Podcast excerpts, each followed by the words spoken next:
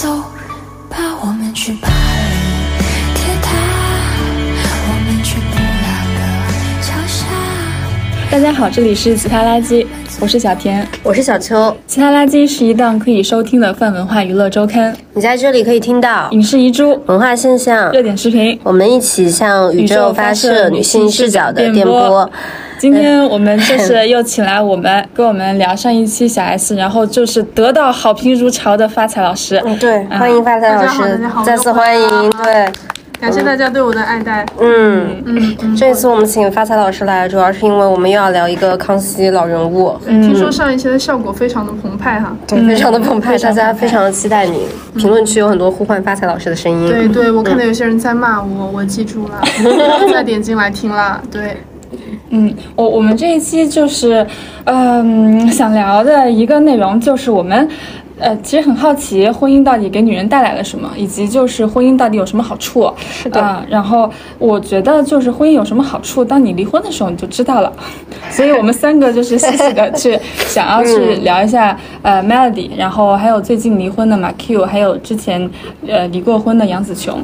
然后呢，我们呢在发现就是研究完之后呢，发现他们离过婚之后好像并没有失去什么，反而就是成为他们人生的一次转运。嗯，是，所以我们今天就想聊一聊这个话题：离婚就是女人的一次转运啊！离婚就是女人的一次转运。离婚是女人最好的福报，就像阳痿是男人最好的福报嗯，。是。那我们就先从 Melody 开始聊起吧。嗯嗯，哎，洗马桶啦。怎么上来就是洗马桶？你开个场，开个场。哦，所以就是前几天 Melody 离婚，离婚之后，就是大家来说一说，就是听到她离婚之后的第一反应是什么？嗯真的就是超级开心啊！因为我看她那个猪头老公不爽已经很久了，我每次看到她那个老公，真的肥得跟猪一样。而且一开始 Melody 跟他结婚就爆出来的那个。呃，结婚的视频和图片就非常的少。她老公呢，你你现在去搜的那个照片，就和 Melody 刚跟她结婚的时候那个照片长得一模一样，就是一个老变化 又老又丑又胖的中年男人，但看出来挺有钱的。嗯永远就是戴头秃秃的，戴一个方框眼镜，然后穿一个 polo 衫，油腻的靠在 Melody 旁边，然后 Melody 就是一直啊弄她的头发，勾她的那个马尾什么的那个状态。我每一次我都想不通，就是她为什么要跟她这个老公结婚？除了她上康熙的时候，小 S 说她老公是 rich Man，你也发音很靠后哦。我没发音的哎这样子，然后而且她。因为她在康熙火起来，基本上就是已经当妈妈了嘛。她和她那个姓吴的老公结婚特别早，零六年结婚，然后就生小孩，每一次就聊妈妈经，不然就聊夫妻生活，聊她的一些什么想法。每一次聊到她老公聊的那个话题，我真的觉得就是字字泣血，我都不知道她怎么想讲出来的。嗯，她每次就是戏很多，但是聊到老公就是又是隐形人，又是就是 A B C 笑谈。对她，她的那个老公真的是糟粕，也不能说是糟粕吧，男的差不多都这样，就是各种婚男的缩影吧。就是男的这个死样子和他有多少钱没什么关系。嗯，哎，我我小时候看的时候，因为我一直很喜欢 Melody，然后在想说，就这个人爱的男人一定有什么过人之处吧？我在想说，嗯肯定这个人身上有什么过人之处。然后等我长大了，发现好像毫无。如果 真的硬要比。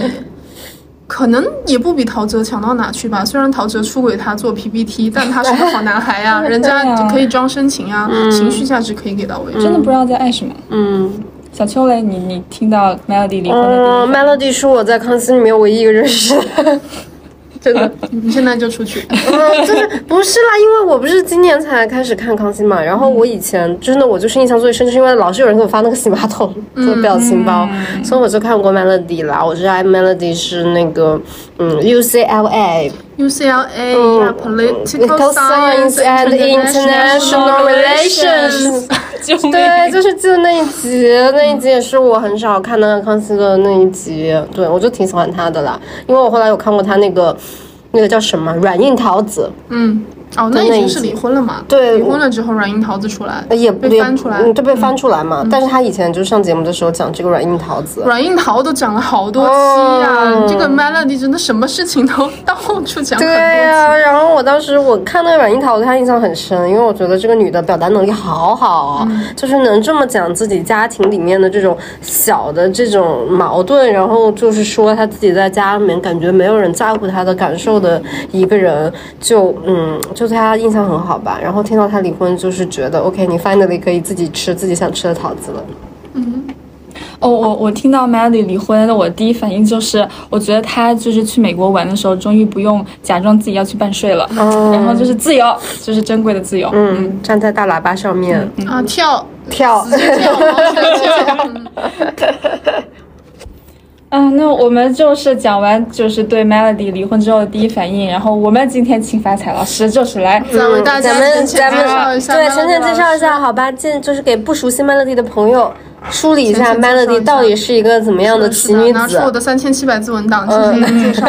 嗯，先简简单介绍一下生平吧。Melody 老师呢，大家比较熟悉的名字应该是两个，一个就 Melody，他这个英文名，然后一个就是刘硬炮。嗯，先讲一下刘硬炮这个名字是怎么来的。小田老师可以回答吗？我回答的不是很清楚，还是还是发财老师继续来回答。就是他有一期上康熙的时候问到说你们这些有英文名的人中文本名是什么？嗯，然后 Melody 说 Well as you know，我本名非常的刚硬，刘我真的不想对。然后他小 S 就说有多刚硬，刘硬炮吗？就是他基于刚硬提出了这个问题，后来他就叫刘硬炮了。然后后来知道他叫刘公贤，然后 S 还有就问他说，那你老公知道你的本名这么刚硬吗？啊，诸如此类的。那还有两个名字。啊，不对，还有一个名字了，就是音乐。音乐这个名字其实就 Melody 的谐音，然后它也是 Melody 最开始出道的时候的名字，就音就是音旗的殷。啊，听这个节目的人应该都认识殷琦吧？对，月就是心字旁愉悦的那个月。啊，小燕姐给她取这个名字的时候，她是作为一个唱片的艺人出道。她一开始的话是在 UCLA 读前面的那个 对很梅花印的那个专业的时候，本来她毕业了之后是要去就理所当然的去金融科技圈去做一个精美的高管了。本来是要进入这个 consulting firm，嗯，对对对，诸如此类的，或者是 technology 之类的。对，但是正好那个时候九幺幺事件发生了，对他的影响特别大。加上他本来就是应该是歌声甜美，本人又非常的动人，然后戏有很多，没有人人美歌甜，金发尤物，呃黑发黑发黑发尤黑发尤物。对，所以当时他给台湾的一个唱片公司风华唱片留下了很深的印象，所以他考虑到说，那我不要再在这个险恶美利坚啊，枪击每一天进行闯荡了，我要回到咱们祖国的怀抱，来到中国台湾进行一个发展的大动作。于是他就回复了当时发掘他的那个制作人，然后就以这个歌手的身份出道了，然后出了自己的第一张唱片，那张唱片就叫 Melody。插播一则，其实 Melody 在康熙唱唱过歌，具体是哪一年我忘了，但那期的嘉宾是萧敬腾，然后他和萧敬腾合唱，唱的是那个 Forever Love。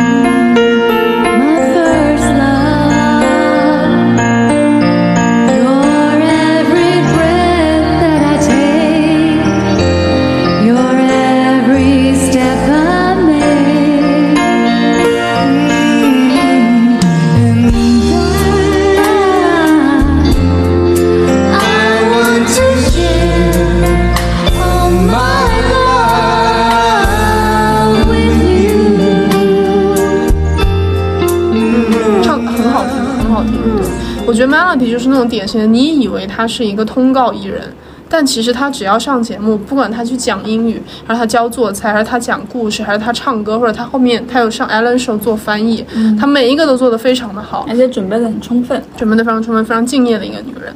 那讲完了她大概的一个情况之后，我们就先来介绍她这个一生有绕不开的一个男人。这个男人不姓吴，这个男人他姓姓陶嗯，陶喆。嗯，在这个我的这个文档里面呢，我为他这一段写了一句判词。就是每个人的人生都像一段旋律，只是有的没有人聆听，有的却成了付费歌曲啊。我们的 Melody 老师他就成了陶喆的付费歌付费曲。歌曲，陶喆当时在台湾乐坛基本上就是和周杰伦并称两大天王嘛，王力宏都往后排了。在那个时候，其实 Melody 就是他公开承认的第一位女友，而且应该那一段谈的应该是最纯净的。Melody 她后来在那个康熙有讲自己是十八到二十二岁，陶喆应该也差不多大，他们两个都在 UCLA 念书。我看弹幕说陶喆念的是心理学，至于他到底是不是心理学呢？听众朋友们可以自己去查一下，我就不敢乱说了，免得说错了又要被评论骂。上次骂我说怎么这个都记不住呀？康熙不是二零一三年停播的，好吗？对不起嘛，对不起嘛，你们 你记仇死了啊！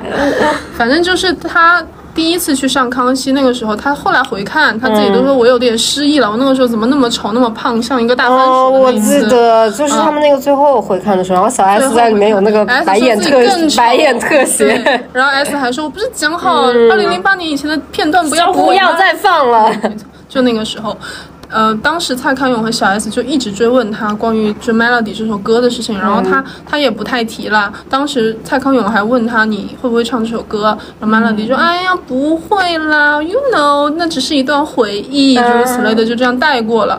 所以第一个承认说这个 Melody，大家都是在猜测嘛。第一个承认的人其实是陶喆他本人跑出来了。然后这里插播一则，这个呢，据说是网易娱乐，我溯源了啊，是网易娱乐说的，我看的是网易娱乐的报道。如果我说错了，就是骂网易娱乐，不要骂我啦。嗯，就是说 陶喆他其实出过两首歌，他是和女生有关的，一首呢是 Melody，另外一个呢是 Katrina，在黑色柳丁这张专辑里面。但据说这个 Katrina 咱们的 David Tao 他没有追到，哦所以呢，他只有是无疾而终的白月光，嗯，无疾而终的白月光，没错。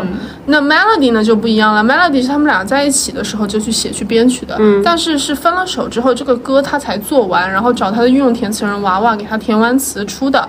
所以陶喆说的是这首歌他分手之后还专门放给 Melody 听了，Melody 就跟他说为什么要用我的名字当歌名？因为他觉得就是因为已经过去了，不想让大家太在意他嘛。对，陶喆就意思就是说，其实他当时也没想那么多，我劝劝他最好不是，就我觉得他就是男的，我想演一个就是深情的人设，嗯。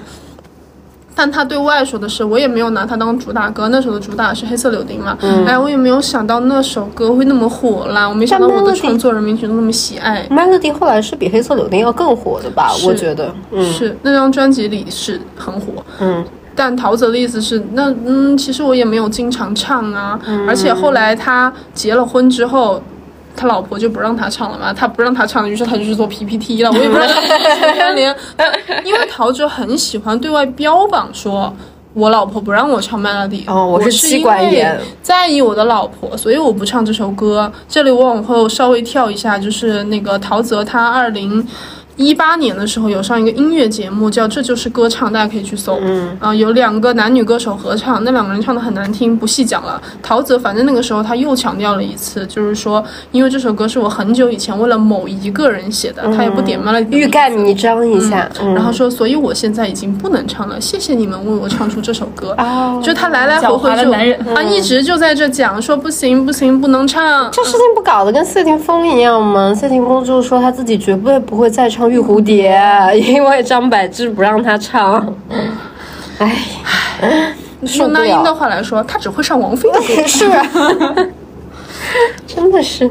那 Melody 他真正出来回应说这首歌已经是康熙收官，二零一五年，嗯，他们去录那个无论如何我要再上一次康熙的时候，他提了这个地方有一个很精彩的地方，就是 Jeff。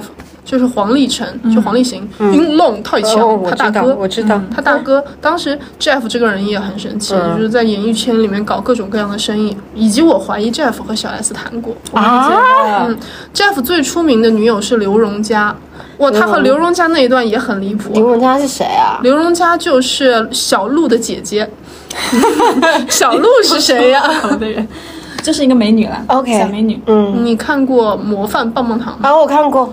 荣佳当过助理主持，哦，那我懂了。模范棒棒糖就是那个范玮琪，然后还和那个荣佳还演过那个《恶作剧之王》里面的刘农，哦哦哦，刘农和纯美里面的那个我懂刘农，，我懂，我懂。一个美女嗯啊，怎么扯到这里了？，OK，那个那个美女美女再扯回来，那个 Jeff Jeff，Jeff Jeff 和小 S 谈过。对，我我觉得他是谈过，为什么？而且我觉得小 S 还和另一个人谈过，时间线上是对得上，就是那个唐志忠。啊，我我也觉得 Jason，你也觉得他们我也俩觉得。嗯，因为你记不记得？我可以可以查开，可以赶紧查就是有一期的时候，好像也是回忆，嗯。然后呢，有一次唐志忠上节目的时候，他们当时有聊到小 S 那个时候跟娇娇刚分手，嗯。然后他蔡康永就问说，哎，那唐那个时候小 S 不是很喜欢 A B C 这个类型吗？嗯。刚好结识了唐志忠，你们两个怎么就没有介绍一下？然后这个时候小 S 和唐志忠两个人就尴尬对视沉默，哦然后小 S 的眼神开始闪躲，然后我感觉唐志忠为了给他面子，嗯。然后就看小 S，就是说要以小 S 说的话为准。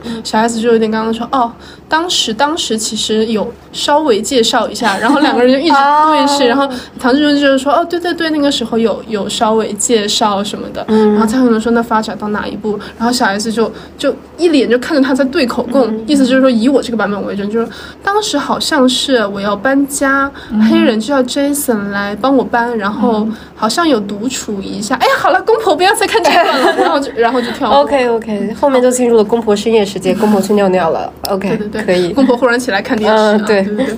啊，回到这，回到 Jeff，反正当时就问说，因为 Jeff 也当也是混美国那一派的嘛，嗯。他们那个 L A Boys 不是也是从那一批人一起回来的嘛？嗯他也是在 Melody 上大学的时候认识 Melody，然后蔡康永的意思就是，那当时你们两个怎么没有在一起啊？嗯。然后 Melody 说啊，那个时候我已经，然后就就嘴软，嗯。然后小就接哦，已经跟陶喆了，然后 Melody 说嗯是什么什么什么的，这个时候，然后 Melody 他才放开来说，其实 Melody 这首歌根本就不是为他写的，他一直在撇清关系。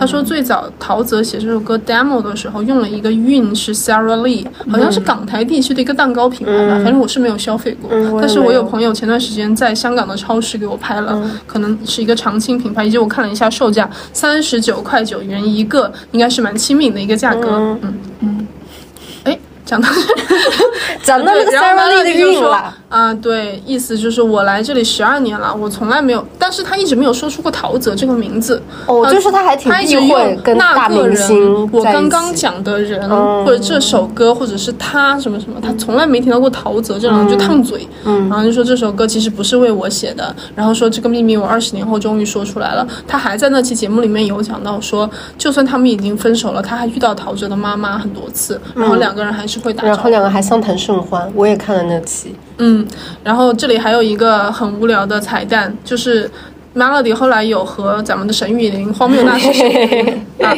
羞愤离开，嗯我不疑有他。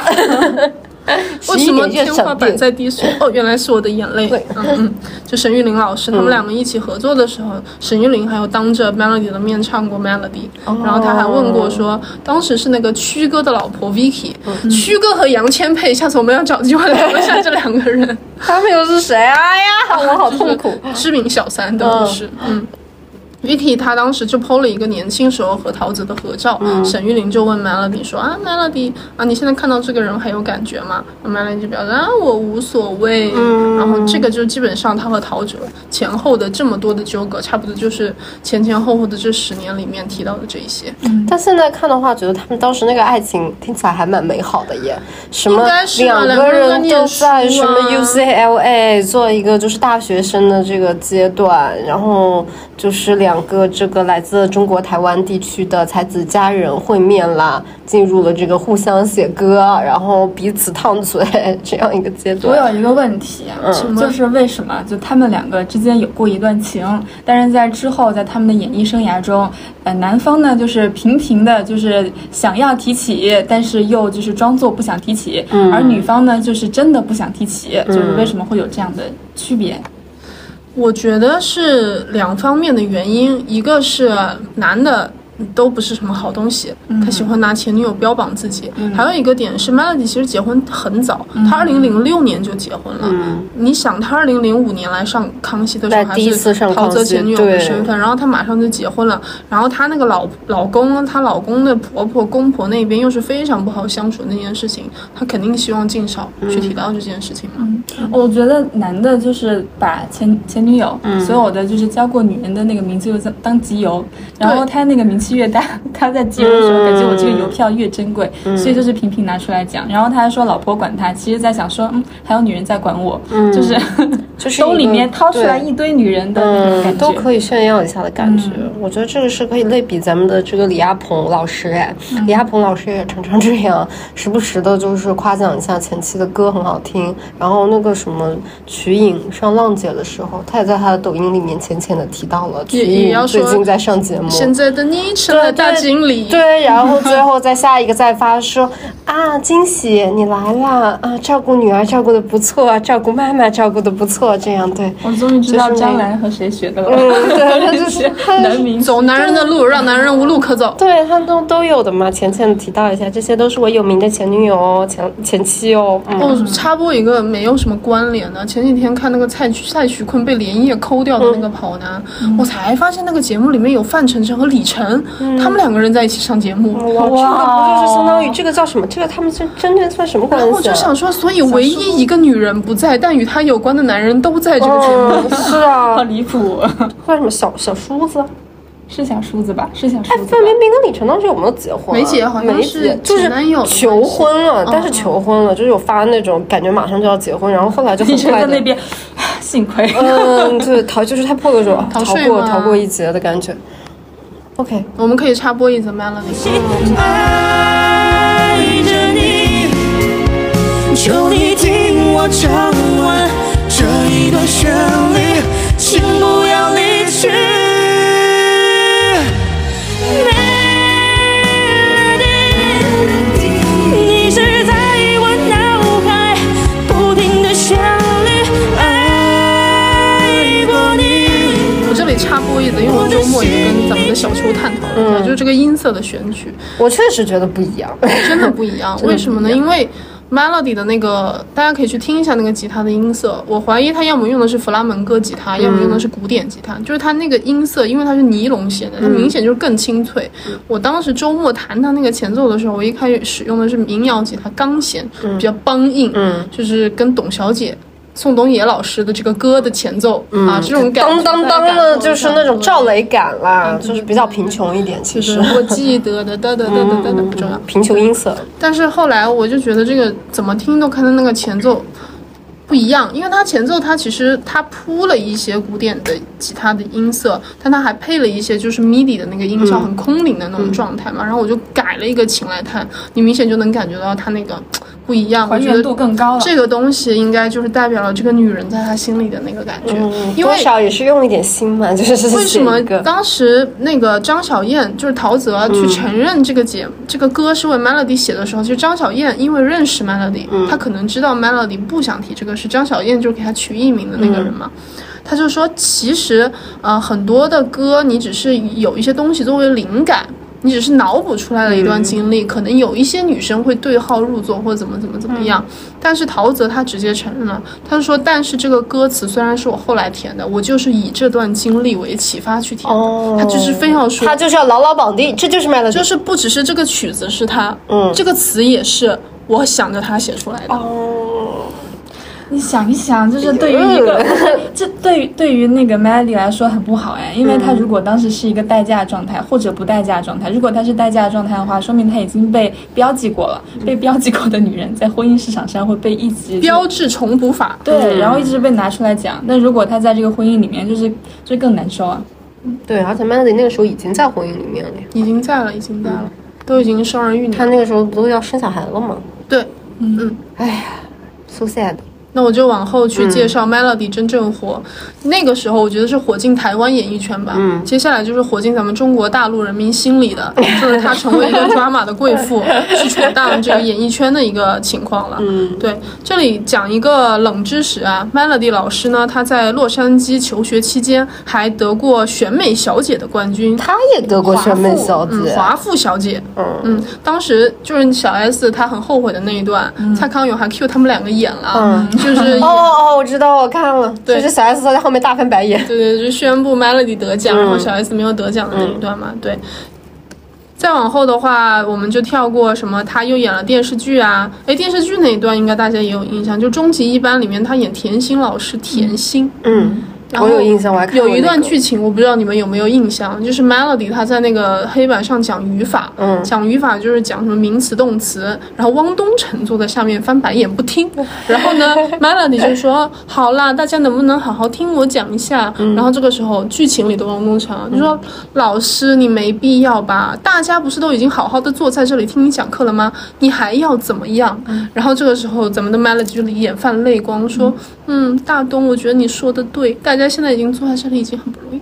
这样吧，等一下我把这节课的重点影印一下，大家回去看一下，我就先走了，然后就离开。然后其他的同学就向汪东城提来责备的目光，汪东城就怎么样，我就是这样。我现在就想，哎，当时到底是为什么大家有在沉迷这个这个神秘的电视剧？讲到 Melody，了 Melody 他。不是就开始上康熙了嘛？我有一集对他印象特别深，就是他那个疯狂表达，就是他去上 Ellen Show。二零一三年台湾有一对特别火的双胞胎，那对双胞胎是为什么火，我也不懂。全亚洲最可爱的双胞胎，当时就是这个噱头。反正一个左左，一个右右。嗯，也很无语。不过那个老外国人我感觉这个样子的外国人也是 Ellen Show 经常请一些，我也是搞不好多明白是谁小孩儿啊，他们请好多那种，外国人觉得，其实他们觉得亚洲脸就是非常可爱。然后，当然这个后来是一个种族歧视的话。我以前也听一个外国人，就是非常惊讶的对我讲说：“哇，你们 Asian baby is so cute. I know I'm racist, but Asian baby is so cute。”就这样，你也怕我，你也被我吓到了吧？妈呀！反正当时 Melody 就是去， 因为人家也是土生土长的 LA 人嘛，就顺便扮演一个翻译的角色。结果当时呢，他是用两种方式火出圈，一个是被聘为腿最美翻译。当时 Melody 女士讲出这个 title 的时候啊，又是这样拨弄一下头发，然后翻、翻一下白眼，说：“哦，上一集播出效果非常澎湃。”没错，本人开头就是玩了一个这个小梗，跟大家讲一下啊。第二个就是说，那些网友就批评他说：“你戏太多了，你为什么就是？”不说该怎么翻就怎么翻，然后 Melody 他当时呢就讲了两个案例，一个案例就是。Allen 要对他们提问嘛，嗯，然后小朋友也要回答。他说走之前，那个唱片公司就跟他们嘱咐了，因为小孩子很多的话听不懂，他们又要保证节目效果，他们就估计了大概三四页纸，主持人会问你什么样的问题，然后让小孩来背，就给小孩很多关键字，做了个彩排，对，彩排好了，小朋友就背了很多固定答案。但是主持人他串场的时候不可能完完全全照那个字，所以 Melody 就要。扮演起这个 Q 出关键字的这个角色，比如说 Alan 他当时问一个问题，比如说呃 How do people tell you two apart？怎么区分你们两个？但是呢，Melody 就要翻译成说好，现在给大家介绍一下，你们谁是左左，谁是右右，这样子嗯，演绎了一下。对，可能就要包含左左右右这个关键字，然后小朋友才能讲出一些俏皮话，逗我高们翻译。对，逗一些我们这种该死的大人开心。然后就因为这个事情，然后就被骂了。然后就网友就说你怎么不认真的翻译啊什么的。然后还有一个就是他们节目组要送小朋友玩具嘛，就送那个迪士尼的那个玩具，结果那后备箱一开，然后麦了就那大尖叫，就啊迪士尼什么的，嗯太他当时抓马。对他当时还跟小 S 就想说、s 你知道那么多迪士尼，你有两个女儿的人呢、我当时一看到，真的很激动。好啦，网友又受不了了，又开始骂我，嗯，诸如此类的。我当时看他讲，我就觉得很搞笑，而且他后面又讲说啊，我不要讲太多，大家都说我抢戏啊，我就 sad，我说我不要再去了呢，就是我我没有，我觉得可能只有 Melody 说我 sad，我不会翻白眼吧。嗯，我觉得 Melody 他真的就是在那种，呃，就是有一点名流气，同时又在讨人厌。他确实也有点讨人厌，又在你觉得他真是好可爱哦，中间达成了一种微妙的平衡。小 S 说他是自然的讨人厌。嗯，确实。就你的发尾没有怎么样，不要一直动它，诸如此类的。嗯，Well, Well，I know, you know. 像 S 那种 S，气 you know 个 S，然后就是还有那个洗马桶那一段呢。哇，我当时我朋友跟我说，Mel you should go, it's so fun。我去了一天之后穿那个小围裙，我说 No, I can't, I quit。蔡康永说啊，可是洗呃搞这些端盘子不是小费很多吗？I know 小费很多，他就会洗马桶哎，康永哥。对，就就很厉害，很厉害。我觉得就是 Melody 真的留下很多精彩瞬间了，就是你只要看到文字就可以发语音。后面她还有一个很好的闺蜜，这闺蜜也很有意思。我觉得她们就是这些 A B C 女性真的都很可爱，就是李永贤，李永贤和她那个傻屌老公 Alex，、他们两个一起跳舞也还蛮幽默的。Alex，我觉得哈，他虽然有一些男人的臭脾气，但他有一个点我印象蛮深，还蛮好的，就是他们康熙会弄那个夫妻舞蹈大赛，有一期就是永贤和 Alex 要一起去跳，好像是跳一个拉丁还是 salsa 之类的，但是永贤是有舞蹈基础的，然后 Alex 没有，所以 Alex 就很紧张。后来他上节目，主持人就说你怎么克服这个紧张？他说因为那个教练跟我说，所有人都只会看你老婆永贤有多漂亮，根本就没有人会在乎你跳怎么样，你只要保持不要慌乱就好了。然后他说，对我觉得有道理，我觉得咱们国男应该很少有人能说出这而且。他上那一期就是对比的其他的男艺人，真的都是一些老僵尸。你是就 在那边说你不能穿这件衣服太露了，然后你不能跟那个男人就是交换联系方式，你们不能这样对视之类的。然后相比起来，Alex 就好很多。而且至少沈玉琳还懂得包装一点效果，比如说他说：“哦，雅雅哦，就是他被那个教练一抱起来，他就整个双颊泛红。”我说：“你是不是爱上教练？”然后她说：“没有，我没有被别的男人抱过啦。”就是。沈玉琳还包装一下，其他人都不包装的。而且 Alex 他至少他那个身形是 OK 的，因为沈玉琳整个人一个大花生，你知道，他一上去，小孩就这样拍他肚子，你那是什么东西？给我给我缩回去！收收一收，反正他当时和永贤应该是主持一个外景节目吧，我也不知道他那么做作的女人为什么要去主持外景节目，因为 Melody 我估计永贤可能也是长期在美国长大，嗯，那个 Melody 说永贤是夏威夷女郎，应该就是户外那个风格。永贤看上去还蛮 fit 的。非常非常，你要看他跳 hip hop 非常的帅，而他跳 crump 很帅。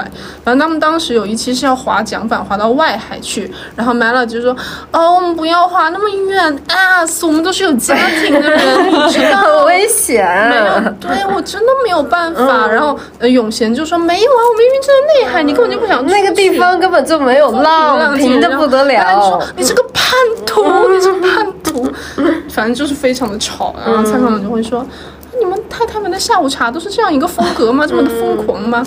小 S 就说：“我反正不会约 Melody 喝下午茶。”其实我很好奇小 S 和 Melody 的私交怎么样？哎，我感觉 Melody 其实蛮想去和小 S 真的有一些真的有一些好朋友但是我感觉小 S 其实一直是在回避他的这样一个热情。我觉得小 S 她的那个社交圈比较固定了，就是在她就是华冈之后的那个社交圈都很固定，基本上没有什么新的朋友。就是我感觉，其实小 S 她发展到后期，她的一些风格、名气变了之后，他能和很多新的人成为朋友，比如说那个刘真，比如说 Melody 什么的。但是他没有把他们放进来的原因，是因为他这些人和他虽然和他适配，但是和他原来的这些社交圈里的人不适配，哦她就没有把他们带进来。而且而且我觉得还有就是他太早生小孩了，他真的很分身乏术。嗯。Melody 也两个小孩，Melody 也两个小孩三个小孩。对，然后小珍一个小孩。哦，他们台湾女人都好拼啊！尤其是我后来又听到 Melody 后面的故事，她怎么也是做很多的人工什么，就是辅助生育的事情，对，而且她有那个子小孩。宫内膜的疾病，然后说大什么出血，一不小。心就是又因为生小孩要死掉。对，她说 I'm almost me Me too，我也是。哎呀，那既然你讲到生小孩的话，那我们就来讲一下这个 Melody 老师的第三个阶段吧。嗯，进入婚姻阶段进入，婚姻阶段了。本人呢又为他进行了一个判词判词，叫做。娶回一个双学位的选美小姐，让她每天早上五点半起床服侍全家。嗯，so sad。在做这个 Melody 的功课，我弄清楚她每天几点起床之前，我真的以为台湾只有林依晨五点起床，我没想到唐南的刘应炮他也五点半起5点半起床真的太震撼了，而且。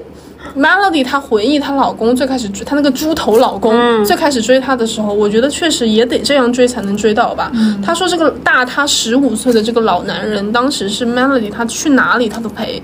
什么她说哎她去美国谈睡，或者她要去什么不同的地方工作，她那个老公都是说啊我那里有朋友我要陪你啊，各种方面的陪。结果 Melody 当时很年轻嘛，她说我觉得这种我去哪他追到哪。就是对我的真爱，这就是爱。这就是爱、嗯 t h i s is love。嗯结果没有想到，两个人结了婚之后，一切都变了。那么，本人为其概括三个主题词。嗯不管这个亲友里面你是已经结婚了还是没有结婚的，你基于你的刻板印象，你感受一下，这是不是我国大多数男人结婚后的三大关键字？第一，长不大的儿子；第二，缺位的父亲；第三，煤气灯伴侣。那么这三重因素结合，把 Melody 推向了他在整个家庭里面变成什么呢？就是全家的仆人。嗯那么我将分为三个论点给大家阐述一下，他在这三个情况下是怎么样的一个遭遇。首先是长不大的儿子，长不大的儿子呢，我给你们讲两个案例啊。反正我当时记的时候，我我的那个键盘我都起火了，因为我之前没有认真的去区分，我就只记得他那些洗马桶啊、站大喇叭上跳。然后我记到他这些词的时候，我就想说，我的天呐，你这个你这随便发到小红书上，你直接一个就是爆赞，你这出圈了，所有人都要说这样都不离婚，而且他真的很能忍的，真的很能忍。关于能不能忍，他也有一些中英夹杂的金句，等一下我会与大家分享。嗯首先第一个就是长不大的儿子，长不大的儿子呢，分两个，一个是说当这个儿子遇到他的妈妈之后，整个人会变得多么的低质；另外一个是这个妈妈在面对他儿子的时候是多整个人是么的多么的像妈妈，always 真的一个大母鸡的这种嗯概念。首先就是她老公，她老公其实单独和她一起的时候还可以，会帮她分担一些育儿的工作。直到有一次，他们肯定不可避免的要孝顺嘛，带着全家进行一个出国旅游的动作。当时在一个海岛，她婆婆一出现，她老公忽然间就像是残疾了，断手断脚了，没有办法帮你育儿了，然后不能带孩子出去玩了，回来了之后也不能给孩子洗澡了。那理由是什么呢？理由说。这是女孩子，请注意，他们的女儿当时才两岁，可是我是一个大男人，我一个大男人给女孩子洗澡，是不是不太好啊？然后她就出去了，就是干嘛呢？说我要陪妈妈去按摩，她陪婆婆去按摩，两个人按摩按一整天都不回来，然后 Melody 一个人。本来是全家出去玩，他一个人带两个小孩，忙前忙后。然后 Melody 她当时就说：“为什么一个男人，你见到婆婆你就变了。他原话是说，男人只要回到他妈妈的身边，不管你把他训练的再好，他也只会立刻变成他妈妈的儿子。嗯说的很对。第二个就是我前面讲到的，这个妈妈永远是一个老母鸡的姿态。前面我们那一集不是有讲到过台湾人很爱写书吗？啊，我们的 Melody 女士也不例外，她也很爱写书。她夸张到她有一本书，真的就是写她怎么和她的婆婆婆媳关系，I know，我觉得那个书名我就很震撼。哎，好像是什么闭嘴微笑，然后放空。Yes。什么 Melody 的婆媳，什么婚姻美满之道这种东西，嗯。嗯。当时 她有提到说，她和她婆婆相处的时候发生了什么样的一些改变，就举了个案例。她的婆婆经常去质疑她，质疑她的点呢，不是在育儿的方法，而是在她的侍奉老公之道。有一天，哦她就对她说：“苗，为什么弟弟头发都白了？”白头发你知道我当时听到这句话，我就想，Who is 弟弟？你不是两个女儿吗？弟弟年纪轻轻就白头了，什么样的？哦，原来弟弟是他儿子。儿子他面对着一个四五十岁的大男人，然后说为什么弟弟的头发都先白了？棒棒糖男孩才能自称弟弟，你这这都多大年纪了？你弟弟？然后 Melody 说，她一开始听到她婆婆这样说话，她就是微笑，就像你说的，嗯闭嘴闭嘴微微笑放放空就过去了。到后来，她决定反击，她就说：“妈，她都几岁了？你别说她头发都白了，我头头发也也白了。”没错，这个时候她的婆婆沉默了。那我们的拱火之王蔡康永追问了一句说：“那你到底有没有照顾好你的先生呢、啊？”麦乐在节目里面崩溃说：“我有啊，我还要怎样？”因为蔡康永他的主持的方法就是，有的时候他会说一些相反的话激怒你，然后你就会讲更多的话嘛。他们之前有一期录那个明星妈妈出国放空时间，也有讲到 Melody，就是她讲述她的谈睡大法的那一次，骗她老公说我要一直谈睡，然后一玩玩一两个月不回家那一次。这个时候蔡康永就问了：“那你出去那么久，你怎么照顾她老公啊？你老公一个人在国内待着很辛苦诶。”然后 Melody 也大发火说：“他多大了？他多大了？他遇到我之前也是一个人呢，怎么遇到我之后他一个人就没有办法过了？”嗯，结果发现，哎，遇到了他之后，他还真的是一个人就没有办法过了。我都怀疑她老公是不是结了婚就变成人质了，自断了手足，被泡泡在酒缸里面不能动了。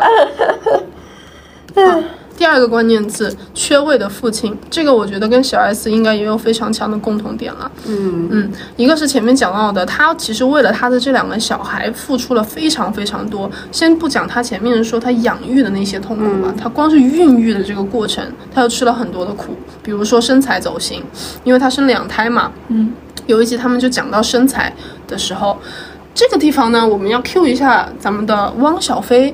这位这位人士，虽然他现在已经是个人人喊打的阶段，但我当年觉得呢嘴还挺他当年嘴还是挺甜的。我们先举一个相对还可以的案例，就是大 S 她有一次去上康熙的时候，有讲到汪小菲，也是讲产后复出的一个情况。大 S 不是花了很长的时间备孕，所以就胖了很多，然后很长时间没有办法恢复身材。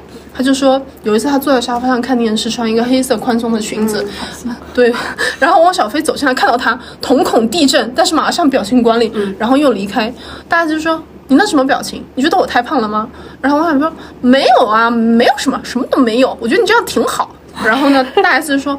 放屁！你那明明就是怎么会有海狗在我们家沙发上看电视的表情？但是汪小菲他还会演一下。但是我们来看一下 Melody 女士的老公这位吴先生是怎么说的呢？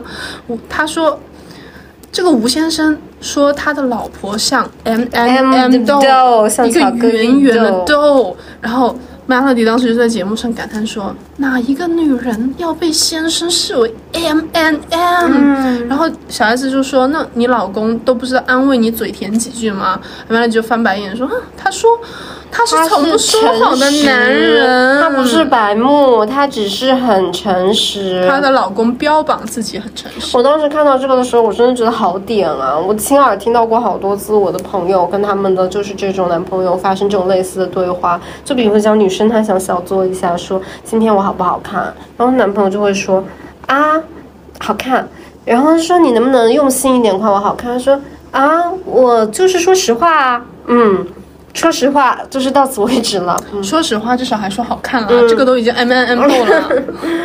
哎，再比如说，Melody 生完第一胎住月子中心的时候，前面不是已经讲了吗？她有过大出血的经历，其实已经很辛苦了。结果她老公第一次来月子中心看她，居然问她说：“怎么样啊？大家都 OK 吧？”哦，都 OK，好，我要去按摩了。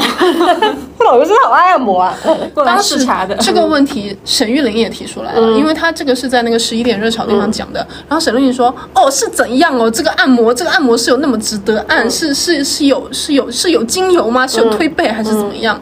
就是连沈玉琳都听不下去了。”是啊，真的太爱按吧。连这个跪在门口找隐形眼镜的男人都听不下去了。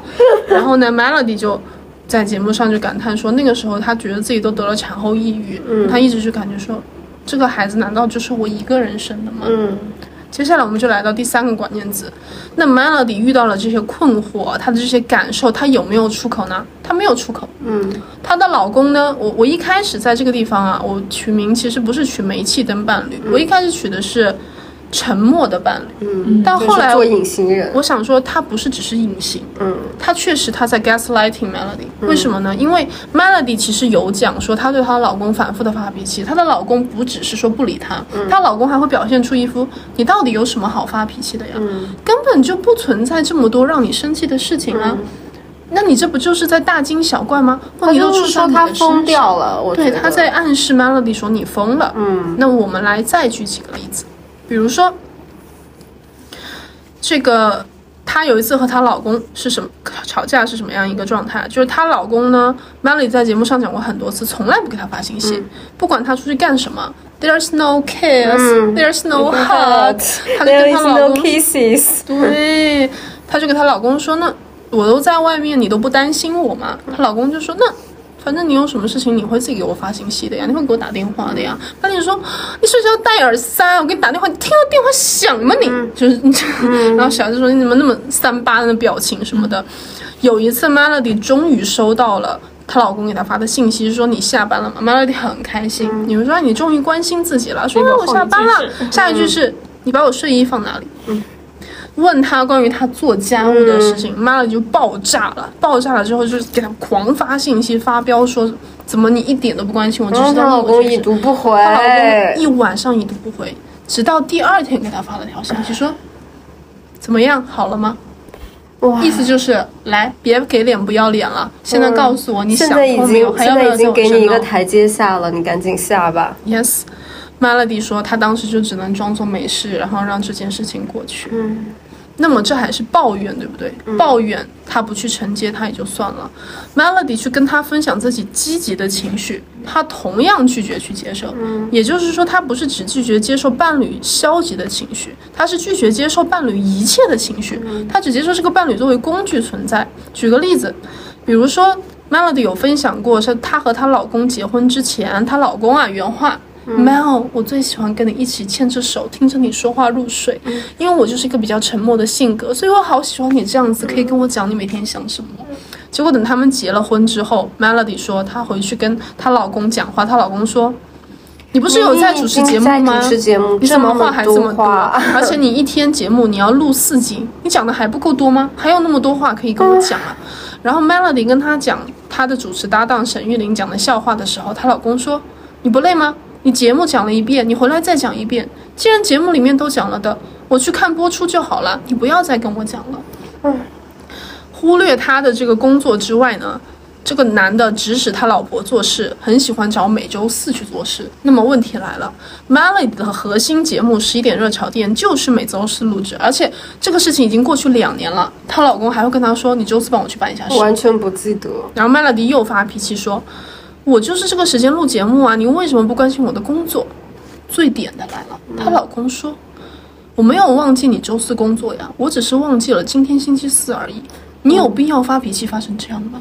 哇哦，所以为什么我说她老公是个煤气灯的伴侣？就是他忽略就算了，他犯错就算了，他还要把他忽略和犯错之后对方不好的感受怪到你的头上，说我明明什么都没有做，你不要在这里发什么疯。我看他就差把他老婆关到了阁楼上，说她是疯女人了。当然他不能关啊，不然谁来伺候他们，对吧？所以我们就到这整体带来的一个什么结局，就是他成为了全家的仆人。这个地方呢，就要引入咱们的五点半故事了。这个五点半故事是 Melody 她上一个访谈节目的时候分享自己所谓的这个职业妈妈经，因为 Melody 她其实不是一个全职主妇，一直都在工作的，她一直在工作，嗯她有自己的节目，她代言，包括。她打理她自己的频道啊，什么写书啊，一大堆的。在这种情况下，她要照顾他们全家，所以她给自己取了个名字。她自己用的原话是“嫁入豪门的贵妇”，那个“贵”就是下跪的“跪”。嗯他当时在节目里面分享了一个他的那个起居表，我看到我震惊了。每天早上五点半起床，然后五点半到七点钟给他的小孩做早餐，做完早餐之后就送小孩子去上学，上完学他就回来处理自己的工作。如果就是当天没有实际的工作安排。他也要去做，为了做好工作相关的一些事情，比如说女明星嘛，保养啊、健身啊，什么一大堆的。结束了之后就要去接孩子放学，接完了之后就要安排全家人的晚餐，结束了之后还要给孩子辅导功课、哄孩子睡觉。我真的想说，他的觉睡的可能比韩国人还少。还有一次是他们全家人去接受采访，那个应该是呃，可能是在外面租的一个那种私宅的会馆吧，我觉得很夸张啊。Melody，她那个没用的老公，她老公的爸爸妈妈，然后还有就是他们的两个女儿，一共是五个人，五个人还是六个人，所有人都在吃饭了，但是呢，那五个人就说那岿然不动。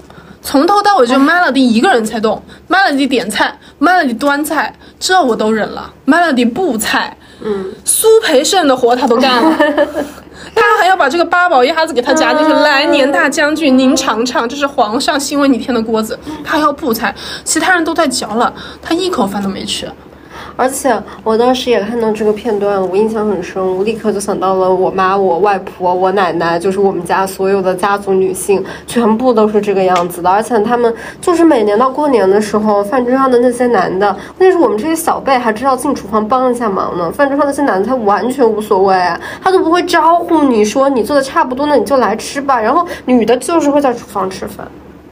我的妈呀，女的已经是你们家是山东的吗？我们家不是山东人，就是是就是后来大家会叫，就说你过来吃，但是你养成了那种习惯，你的那种习惯就是你有一种甘于奉献的习惯，就是你要让大家先吃好喝好，在这个过程里面你会饿呀，因为你是做饭的人，然后你就会吃，然后厨房油烟又很重，然后你就会不想吃了，就是这样，最后就变成在厨房吃完。我就想说跟 Melody 说的一模一样。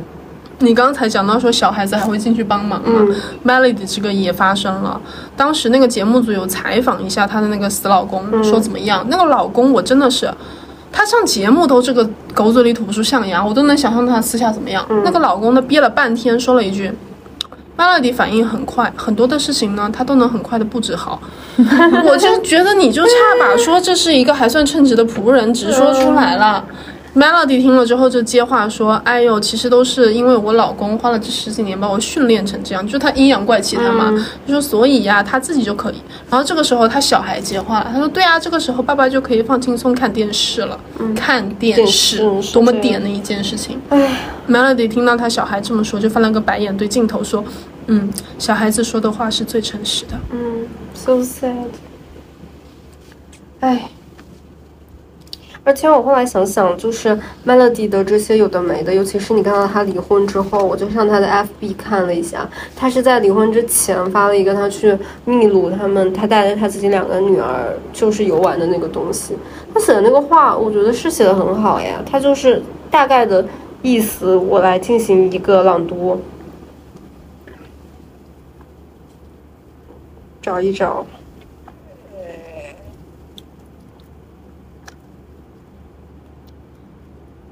他说我跟保姆泡澡，泡你哥你信吗？他就是写一个东西啊，他说，我觉得就是，呃，做女儿就是做女这个世代带给女人的各种挑战真的很不容易。我们必须温柔懂事，也必须坚强有见识。我们要漂亮会保养，我们也要有聪明有想法。我们明明独立自主，但还要懂得如何软硬兼施。我们真的太难了。我觉得这个就是 Melody 啊，她真的是很努力的想要做一个好的，就是妈妈，也做一个好的妻子，但就是她的需求从来都没有被人重视过，然后一直被这种倒霉的冷漠老公给对待。她的需求从来没有重视过，我们就要讲到那个传遍全网的软桃子和硬桃子的故事了。终于到了经典名番，经典名番《软硬桃子》，给这个不了解的朋友们重新介绍一下。嗯，其实 Melody 呢，在好几个场合都聊到过这件事情哈。我选了两个最有代表性的，一次是还是和沈玉琳的那个节目，就讲到妈妈有多忙这件事，她就讲到说，每年夏天他们要吃水蜜桃嘛，她老公和她女儿都爱吃水蜜桃，但是她女儿爱吃软桃，她老公呢喜欢吃硬的脆的桃子，所以她要把一半的桃子放在外面，这样可以自动的放软，还有一半的桃子放到冰箱里面，这样子它可以保持硬的状态。但是因为他太忙了，他当天把桃子买回来之后，他就忘记了。结果等他半夜醒过来的时候，他说：“我就从睡梦中惊醒，我也不知道是怎么回事，我就自动走到那个冰箱前面，开始把桃子一颗一颗往里面放。放着放着的时候，我就开始掉泪，心想：Who am I？我为什么要半夜处理这个桃子？然后这个时候有一个嘉宾，应该也是妈妈，妈妈插了一句话，她说：对，而且那个桃子妈妈自己从来不吃，妈妈只会在一种情况下吃那个桃子烂掉，桃子放烂了，妈妈会把那个烂桃子吃掉。马拉迪就直接说：“对呀，妈妈，我当时就觉得我真的好累，我的心真的好寒，我为什么要在这里吃一颗烂掉的水蜜桃？她这么心寒也就算了，让我们来看看她这个没用的老公是怎么对她的。马拉迪在另一个节目里面讲到这个水蜜桃的故事，是讲说。”有一次，她没把这个桃子放好，我觉得她应该是被她老公念了很多次，不然她不可能半夜像一个僵尸起来全自动释放桃子。她老公吃到一个软到的水蜜桃，对她说：“你看，水蜜桃就是要立刻放冰箱，不然就会软掉啊。”Melody 说：“你这么喜欢吃硬的桃子，你自己不能放冰箱吗？”于是她在这个跟她老公吵架的过程中说出了：“你喜欢吃硬桃子，小孩喜欢吃软桃子，有没有问过人问过我，我到底喜欢吃硬的还是软的？”而且我到现在都不知道他到底喜欢吃硬的。他没有说过，对我当时也在想，嗯，所以我最后只能说，嗯，希望 Melody 吃自己爱吃的桃子，嗯，不知道是硬的还是软的。嗯，对，然后你刚才讲到，他说就是所谓的女性的要求非常的多嘛。他其实，在有一期聊那个离婚的时候，他自己也讲过他对这个事情的一个纠结。一方面是说他自己对他的全方位自己所谓这个妈妈和老婆的身份要求很高，但另外一方面呢，其实他对他自己的要求也很高。就这样一个双方面的东西之间，他产生了这样一种割裂的感觉。他说。我最受不了别的人跟我说你为什么不能忍一忍，你为了孩子家庭你要忍。我心想说，Why？这是你的命，你的 life。If 你不爱这个人，你为什么要忍？If 你选择了忍，那你就 shut up and 忍。婚姻生活真的很难，每十年都要找一个共同点，然后再维持几年。接下来是最关键的一句话，他说：“我看过那种很幸福的女人，这种女人有一个共同的特点是，她们只为了先生和家庭奉献，她们没有任何一点关于我是谁的想法，没有一点点活成什么样的自我。但我不是这样的人。I wish I was. Maybe my life will be easier, but I am not.” 我觉得她这句话就说出了她整个婚姻中这样一个纠结的状态。嗯，真的掷地有声呢。我听完呢，我就是觉得，就是尤其是刚刚发财讲到的，他们就是去另外的一个房子里面，带着她老公，然后带着她老公的妈妈，带着两个女儿。然后呢，我在想，就是有还有就是 Melody 她整个日程线，我在想这个日程线里面，如果把她老公和她妈妈的和和她老公的妈妈从这个日程表里面删去，好像对她什么都不影响哎。她老公就是一个大消失啊！她讲她老公出差就是一回家人消失了，嗯，就不见了，然后好长时间不回来，才知道哦，原来我老公是出差了。更过分的是，她就是跟她老公打电话闹嘛，就说你怎么可以这样一下子都不见什么的，她老公都不理她。后来 Melody 说，她被逼无奈，她换了一个方法，就她老公每次出差前，她要跟她老公吵一架。给她老公就添堵，然后她老公在出差的过程中就会很不爽，为什么要跟我吵架？别人就问说你为什么要这么做？她说因为我怕我老公忘了他是有老婆孩子的人，我只能通过这样的方式提醒他。我真的很想被看到，在婚姻里面被看到，很难、啊。就是很难，他就一直在做一个隐形人，我觉得。嗯，好像我觉得看 Melody 写的那些书的那些名字也觉得很明显哎。我看了 Melody 出的书，他早年出两本书，一本是那个闭嘴微笑放空他的幸福之道，还有一个名字大概就叫做什么做一个小迷糊。也挺好的之类的，就是也是什么 Melody 的婚姻幸福。你知道他最新的书叫什么吗？嗯，遇见更好的自己。嗯，是啊，他终于 finally 改变了。哎呀，之前我觉得女的就是为了为了让自己 fit in，、在就是那种那种期待里面，她明明明明很很棒，明明很优秀，明明很聪明，但是她要想方设法把自己这种聪明和很棒的棱棱角给删掉，这样才能非常圆润的变成她那个老公希望把她训练成那个样子，才能好好的给他们布菜啊什么之类的。说到她被训练成老公想要的那个样子，她也聊到过这件事情。老公把她训练成想要的样子，她换来的是什么啊？因为 Melody 她就是一个很聪明的女人，她很多事情都可以做得很好，所以所谓的这个好妈妈、好媳妇的角色，她也是可以胜任的。那胜任之后带来的是什么呢？她也是在她有一期节目就是叫聊要不要做一个独立的女性的时候，她讲到了。她原话说：“我觉得女人不能够太独立。”为什么？他说，一个婚姻里面的女人，你会慢慢变得很能干，因为随着你小孩长大，你家里面的事情变多，你都要处理。可是很奇怪，一个女人一旦变得能够处理很多事情之后，她的伴侣就会变得更加的不闻不问。嗯，哎，我在这里想插一个，就是就 Melly 她自己的原生家庭，其实因为她是长女，然后她妈妈是一个比较不那么靠谱、比较爱玩的妈妈，所以她对 Melody 就注入了非常多的期待，然后就是从小就希望她作为长女能够给其他弟弟妹妹做一个榜样，同时就是 Melody 稍微长大一点的时候，她就希望她能够。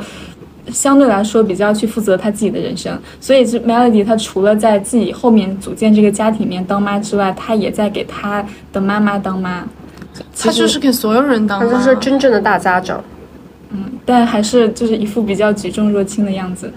嗯，你平时看他之前上节目的那个状态，那么有活力，那么抓嘛，你很难想象说他平时的生活是这个样子的。你很难想象他日程表是这么满，你觉得他就是在那边勾头发，然后回家就在那边大躺着按摩、对呀、就是做指甲呀啊什么的，对吧？嗯你说像什么 Vicky 这种，咱们没有不尊重 Vicky 老师的意思。他说他每天五点半起来，我会觉得哇，可以想象。但 Melody 说非常难想象，因为我觉得如果你真的要在全台湾女艺人里面选几个说绝对不会五点半起床伺候公婆的，要么是大 S，要么是 Melody。嗯，结果她也要过这样的日子，嗯，而且她还得跑出来分享，她那个状态是分享，说我教你怎么样去安排好。他有一段时间一直都是在分享他的婚姻的这个经营的这个要要义啊，就是我的一些幸福经，一直都是在这么做的。然后台湾人民就消费他，你想一下这个东西，现在放在抖音，现在放在抖音那个叫什么？放在抖音叫做爱吃苦会找到最爱吃它的人。你放在小红书是什么？就是婚女，嗯更难听的说是婚驴，大家都已经到这种程度了。但是在那个时候，他在节目里面讲出来，大家就是顺理成章的学好妈妈、好媳妇。嗯嗯，而且会这样标榜自己。然后，然后就是在在讲的时候，小 S 还就出来，我是好妈妈，我给自己打九十八分。嗯，小 S 也会抢说，我们都是好妈妈。嗯，好难啊！我我觉得这个里面还有一个可能比较好的地方，就是就是 Melody 她她被被训练成这个样子，她可能被她自己原来的家庭训练成这个样子，被她自己组建的这个小家庭训练成这个样子。但是我觉得这一切会在她这里停止，她不会再把她的女儿训练成这个样子。嗯，是的，但是另外一方面呢，我们下面要聊的这个马 Q，我们今天就是大聊八卦。嗯，然后我觉得马 Q 就是就是完全一个当妈妈没有停止的时候，女儿会长成什么样子。嗯。然后我我也来给他一个判词，你看有马 Q 的 你判词啊你也开始写判词了。第一个判词是马 Q 的出生和马妈妈作为镜子的一生，就是其实你看马 Q 后来的人生都可以从马妈妈之前的那个人生里面看到马而且在越以后的长越像。以后的端倪。呃，马 Q 他是八四年出生在日本横滨，然后他爸爸是真的是那个黑道大佬，黑道黑道大佬雅库扎，雅库道川会的组长，嗯然后就马 Q 小时候记得那个画面都是就是一群小弟在他家，然后他爸爸在那边训斥他们，就有时候就是会训斥到就满脸都是血的那种样子。嗯然后你也可以想见这样的爸爸他是不会不家暴的，嗯所以他妈妈那时候也被。打得很惨，然后讲马 Q 之前，我们讲马妈妈，马妈妈叫林晓霞，就是 林晓霞，她自己也是一个就是出身，她自己说的家庭相对来说比较殷实的一个女人，但是她当时呢，就是他在认识马马，就是呃，他后来这个黑道爸爸之前，马妈妈之前有两段婚姻，然后第一段婚姻就是他混太妹，就是作为一个家道殷实的一个哦小姐混太妹，精神小伙。嗯，认识了一个从上海去台湾的男的，然后匆匆的结了婚，生下两个女儿，然后开了一个牛肉面店维持生计。然后这两个女儿之后，那第二个女儿叫胖姐，后来变成马 Q 的经纪人。经纪人嗯。然后后面因为就是同样的问题，就是她嫁的这个老公酗酒不上进，然后就这样呃熬了八年吧，熬了八年之后，她就是呃跟他离婚了。然后第二段是一个比较正常的婚姻，是一个德国的丈夫，甚至为她做了结扎。然后据她所说，是全台湾省第一个结扎的外国男人。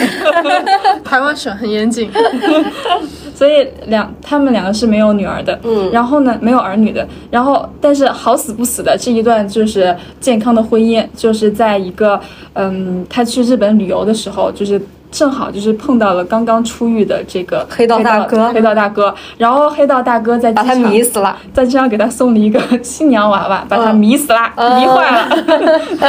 他毅然决然的离婚，然后就要去嫁给他，就是什么都不要，嗯。出走，然后就是就是跑到日本去嫁给这个黑道大佬，然后就是被打嘛，嗯，就是一直被打被控制，然后马 Q 也是在那样的环境里面长大，其实也是一个非常分崩离析的，就是嗯充满暴力的一个家庭。然后在马 Q 长到九岁那一年的时候，马妈妈。就是再次女性崛起，就想这个男人也要不了了，嗯然后就几经辗转离了婚，然后还还就是为了带马 Q 走，马 Q 是偷着那个护照，然后在超市碰头，两个人才回到台湾的。然后回到台湾之后，就是呃，后来马妈妈上过一期《康熙》，就是母女相亲的那一期，然后妈妈妈妈当时就是发出振聋发聩的四个大字，她说：“男人都烂。”然后，然后当时小 S 还跟就是 Mac 还在那种就是甜蜜的嗯那种，甜蜜期小小 S 还在维护，你不要这样说，我们家 Mac 还是我们家 Mac 还是很好的。嗯现在是给我一杯红酒。嗯，对，别说 Mac，然后呃，再回到台湾之后，马妈妈就是。后面都可以在马 Q 身上得到验证啊，妈妈也没有立刻工作，她就是在那边就等手里面的钱全部花完才开始工作。然后她在康熙是这样说，她说能不做事就不要做事啊。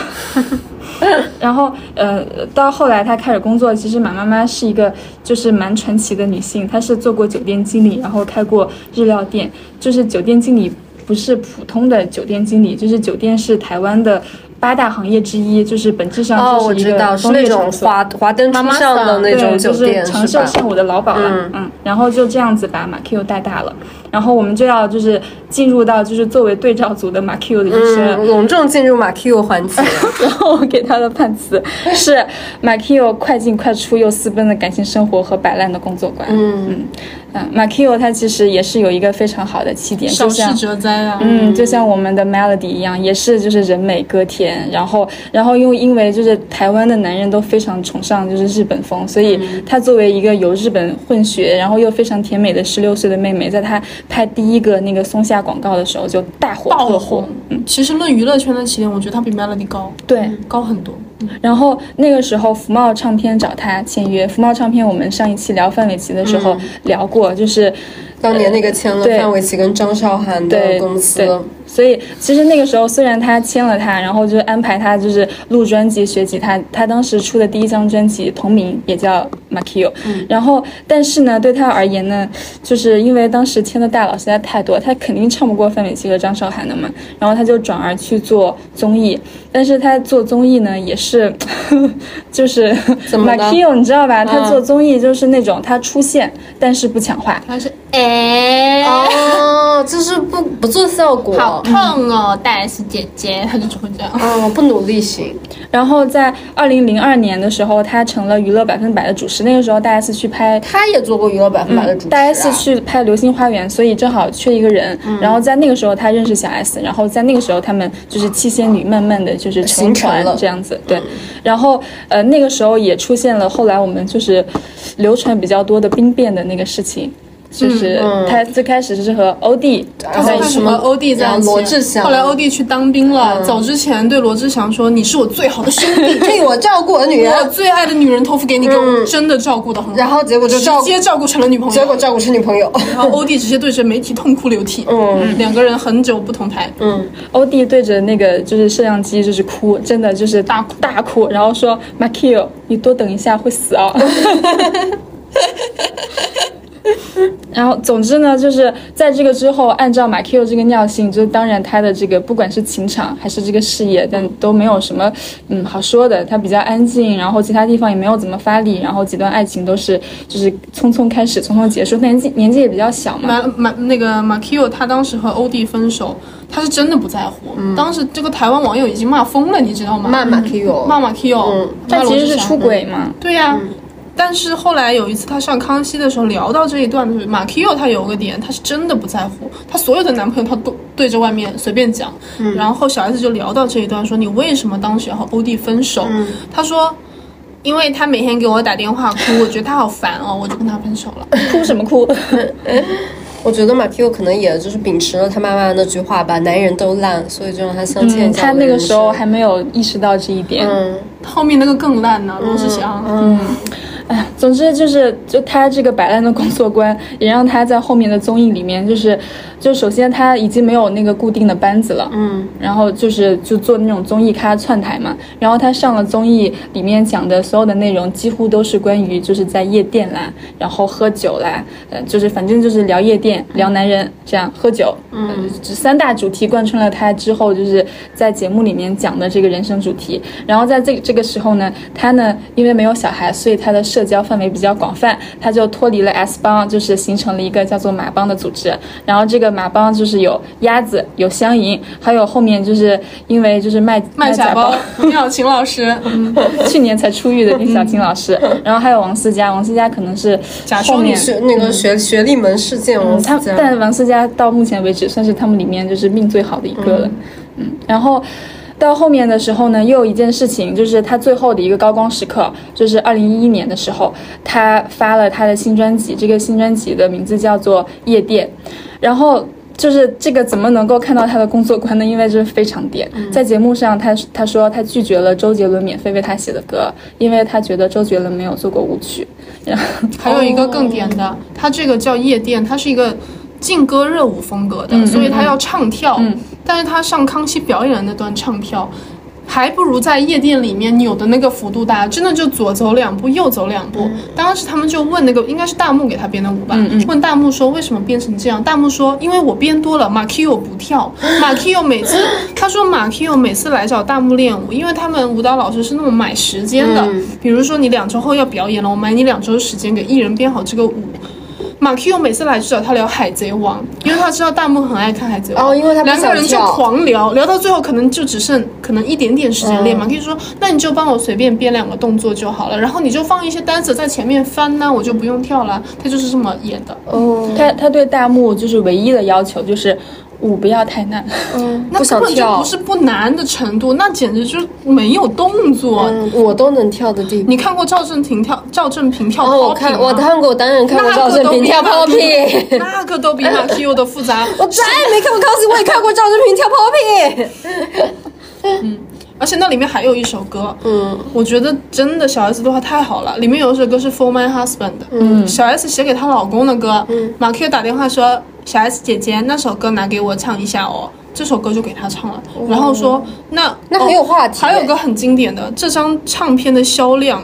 他有上节目讲过，就他打电话给不同的大哥大姐，让大哥大姐给他买的，嗯，就是超反正哎，我觉得那销量不能太难看了。是那个当年这个主播的概念。然后念。小 S 姐姐就买五百张，哦。小 S 就说有一天忽然收到马 Q 的电话，以为是终于要给他打钱了，不是用了他那首《For My Husband》的歌吗？嗯然后马 Q 说小 S 姐姐那五百张的钱记得汇一下哦，嗯，体现了他整体的工作的一个观念。很厉害，很厉害。而且他出道的时候给他的那两首歌，一个叫《初恋》，然后一个叫《一辈子养我》。一辈子养我很红哎，嗯，很红，他好像是某一个偶像剧，当时的八点档偶像剧的一个主题曲，所以传唱度也很广。呃它其实是，如果他真的认真经营这个事业的话，他后面其实还是蛮有发展空间的。黄金开场。对对对，但他在那一期节目，就是出夜店这一期节目的时候，也说说，嗯，我不可能开演唱会的。他就是根本就没有想要好好的干这件事情，就很怕太累演唱会是个体力活，他怎么可能去搞演唱会？然后就到这里为止，就是命运的这个转盘悄悄的转动了。命运的齿轮开始转动，开始转动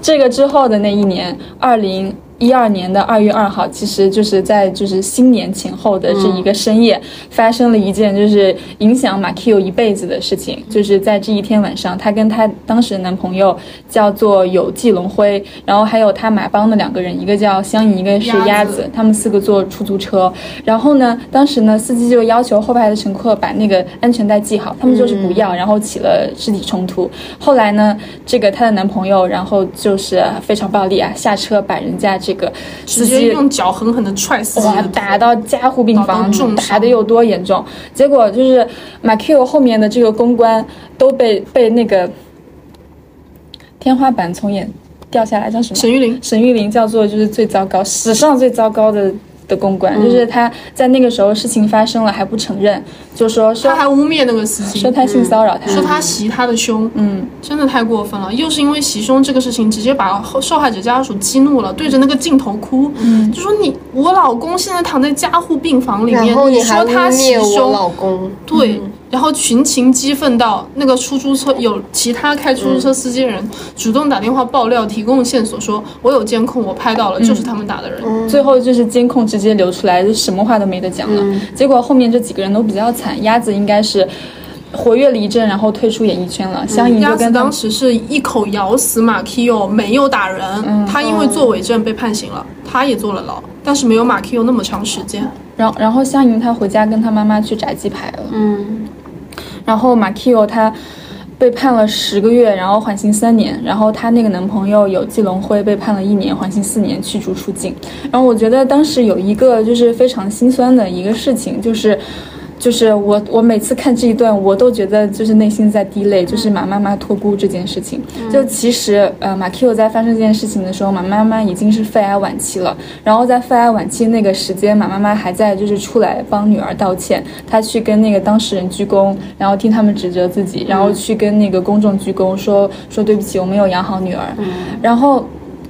呃，这个事情之后，大概一四年的时候，过了两年吧，他们他们呃最后一次就是回到了康熙，然后那个时候，马妈妈就是再过几个月，其实就要离世了，就相当于是真的是最后的时间，然后带着马 Q 上了康熙那一。次马 Q 能上康熙，估计也是这个原因，因为那件事情之后，马 Q 嗯接不到节目。他之前接那个采访的时候，他有讲，一年赚不到二十万台币，你想想是多少钱？嗯所以他要卖房子都都活不下去的程度，因为他没有节目了。就因为这个事情，小 S 也很够义气了，让他上节目。嗯然后他们在讲到这个事情，其实马小 S 也知道马妈妈的状况，然后就讲起来说怎么办。然后马妈妈其实这个时候还有一些比较天真的幻想，她说希望她能够嫁个好人，然后就是照顾她什么之类的。然后但其实她肯定不能在这个几个月发生嘛。然后马妈妈就是用下巴指了指小 S，说那以后这个马 Q 怎么办？然后她说你去找他，就是去找小 S 的意思。就把他托付给了小小 S，S，小 S 就在节目上就答应了。嗯因为其实讲起来真的就是还挺难过的，因为其实马 Q 出道之后一直跟他妈妈住在一起，然后两个人是那种真的是就是两个互相依存到不行的人吧。小时候一起从那个地方跑出来，然后后面两个人就一直一直都在一起。嗯，然后后来马妈妈在后面那一年去世之后，马 Q 他自己也是，就是首先他这个满足于他之前那个事业的，就是各种串台这个节目已经上不了了，他收入非常的少，然后他花销又非常的大。一六年中的时候，他自曝过，他说他每个月的开销高达二十一万台币，每一个月，他一年。一年挣不到二十万台币，但每个月要花二十一万。把妈妈留给他的房子要卖掉。对他要把妈妈把妈妈的房子卖掉，然后也不会坐捷运呐、什么的，出门就要打车，嗯之类的。嗯，anyway，就是我们把这一串讲完了，然后大概就是可以看到他们母女俩有一个这样非常印证的人生，然后到后面要讲一个就是 离婚大戏，就是。呃，因为马 Q 呃最近吧，前几天被爆出来说他、他又离离婚婚了，嗯，然后我我觉得他这个结婚离婚的时间线，我把它称之为就是坐了直升机的一个直那个时间线，就非常的快，就是有多快呢？他们是二一年十二月的时候，这个小金她的男朋友跟她告白的，然后他们是二二年五月，也就是过了五个月就求婚了。嗯，然后为什么求婚呢？是因为她当时马 Q 已经怀孕了，怀孕了，当时他们在游艇上是要做那个揭晓 baby 的性别的那个东西，然后在这个时候，那个小金突然间就是来求婚，在求婚当时就在游艇上，马 Q 拒绝了三次，然后他其实我觉得马 Q 当时也不是很想嫁了，但是已经怀了，然后又想要这个小孩，然后他也求了，就是就嫁了就算了。然后他们在五月十九号的时候去，就是呃揭晓的他的那个性别，然后二十号就领证了。然后呃领证之后，就是其实你你当时看那个，就是他拍那个照片和那个录像，就是可以看到一个东西，就是马 Q 他在他应该很长时间没有面对过这么多媒体了，所以他当时是有那么一点点局促的。但是小金好嗨，小金好嗨啊！来拍我，来拍我，对我娶到了女明。星意气风发，非常高兴，然后在那边非常就是大方的面对媒体，然后就是各各种角度就是给到摄像机什么之类的我。想到了麦克。小 S 之前讲过，她说她老公后来已经被训练到什么，就他们一起走红毯，她老公会跟她一起 set pose，说来 baby 摆这个，来 baby 摆那个，baby 来环抱一个，就是一直对镜头摆。然后如果第二天上头版，她老公问她怎么样，我看起来怎么样？哇哦，我们继续说这个飞跃的时间线啊，就是五月二十号他们不是领了证吗？然后过了五个月。就是他们求婚是五个月前，领证是五个月中，然后然后这个生子是五个月月后嗯，嗯。十月三十号，呃，马 Q 产子，然后呢，过了五天，十月应该是六天吧，呃，十一月五号，马 Q 突然开直播，他就是直接抱怨说，他说小金很假面，是一个只浮在表面的人。他，然后他细数了小金的七宗罪，嗯，就是当然马 Q 讲的时候没有什么有逻辑，他就是讲 是你为他，你为他细数了七宗七宗罪。讲到想到什么讲什么，就首先第一个酗酒。嗯，说他就是生完自己不也酗酒吗？说说小金生完第一天就开始就是喝酒，然后还要兑可乐，然后马 Q 就吐槽他说你能不能喝纯的。然后，然后第二件事说，就是马 Q 生产痛嘛，然后他就要他睡的时候他没有他没有力气，然后就想要叫小金就是找护士过来打针，结果小金在那边就是呼呼大睡，叫了二十分钟叫不起来，然后醒来以后，小金跟他说说说加油，我觉得你打他快喽，然后说老婆，我和你讲，没有不痛的伤口。然后第三个就是护士，就是嘱咐她，就生完之后要买那个束缚带，嘱咐她老公。然后她每一天每一天都忘记。然后马 Q 就说：“为什么你总是忘记？”呃，小金跟他说：“说我现在是在为你省钱。”哇哦，然后第四件事，这这件事非常过分，就是马 Q 刚刚拔了尿管，然后呢，小金呢就逼马 Q 喝三千五百 CC 的水。是 因为他当时真的很痛，就是下去尿尿都很痛。为什么要喝这么多水？他真的全喝下去，因为是用逼的，因为他想让他赶紧瘦下来，他觉得就是喝水多比较容易快点瘦下来这样子。我的妈呀！然后第五件事也很点，就是跟他在那个结婚的时候那个就是呼应上了。第五件事就是马 Q 生完孩子出汗嘛，就大发湿汗，然后衣服全都湿掉。马 Q 形容就是像就是掉进游泳池，然后捞起来那么多汗，然后他让小金帮忙擦，然后小金就是就非常不愿意，扭扭捏捏过来，然后用卫生巾呃用那个卫生纸给他就稍微就点了点，然后等马 Q 睡着以后偷拍他，然后发了 ins 说说给你擦汗还不是因为爱你，嗯，孕妇脾气大我忍了，就是他写了好多，但是这个男的中文表达能力也很差，就是看不通，所以是我翻译的了。然后，然后 第二天，我们还有要翻译中文的一天。中译中，然后第二天，马 Q 醒来以后，他笑着跟马 Q 说说，嗯，我的 ins 上新闻喽。哎，这些男的这男的真的很想这些男的好像很想成名呢，他好像真的很想，真的很想。红。嗯，然后第六件事就是他们吵架。呃，马 Q 生完第二天，这个男生呢就拿着行李一一声不吭的走了。然后马 Q 给他打电话让他回来，然后他才回来了。但是他回来呢是喝了酒，酒驾回来的。然后最后一件事，就其实这个是一个大杂烩的事情啊，就譬如说他下去刚抽完烟，上来就开始抱婴儿，然后他的指甲很长，或者是在那边换尿布的时候，在冷风底下换了十五分钟还换不好，还有就是在在那孕妇刚生完第一天、第二天给他水的时候，在他水里面放冰块，啊，然后还有。还有就是把那个马 Q 的月子餐都吃完，然后马 Q 都没有饭可以吃。然后这个呢，就是七月五号七月五号他的直播，然后这个时间线有多快呢？七月十四号。离婚。了，嗯嗯，做的好很快，很快，很快。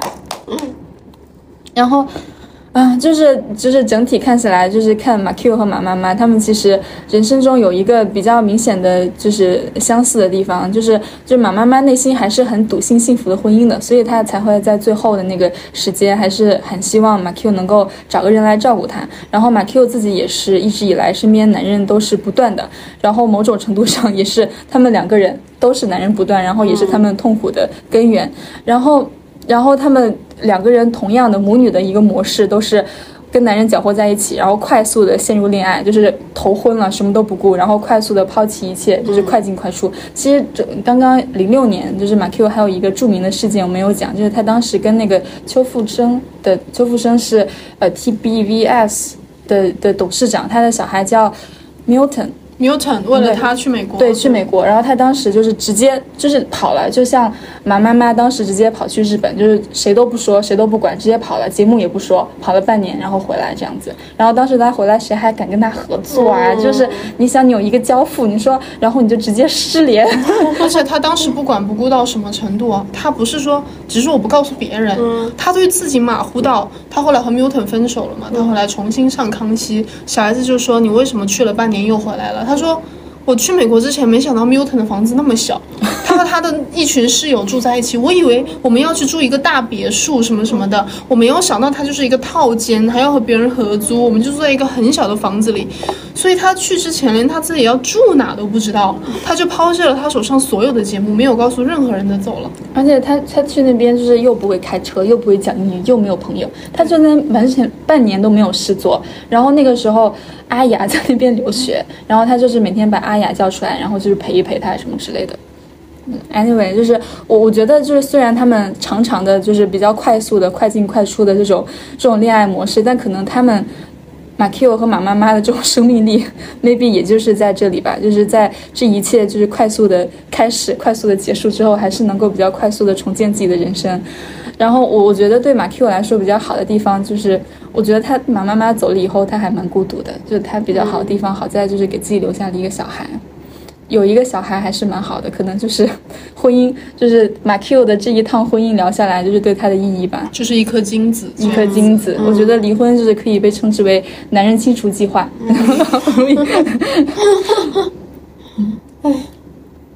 获得一个孩子，然后其实我觉得 Melody 也是了，她有两个女儿，对她而言应该是她非常非常高兴的女儿多爽啊，有女儿。嗯都不会再也不会孤独了，有女儿。嗯，是啊，而且我看他们的那个家庭影像，我觉得他那两个女儿跟 Melody 好像。哦，Melody 她有一次上康熙还专门放她给她女儿做那个生日影片，真的很爱女儿的一个对。我觉得他们家真的挺可爱的一个家庭。如果就是没有这个倒霉的老公的话，毕竟这个老公也不管什么用啊。现在看来，离婚应该也让 Melody 又争取到了更多的财产。本来女儿也都是财产不一定能争取到哦，她那该死的老公又出来反水了哦。又在那边搞上诉。哎呀，那个离婚协议是诱骗我签的，我想说手不长你手上啊，怎么诱骗呢就是啊都？六十岁了，60签了岁是吗协议还不知道写了自己的名字啊！真的是。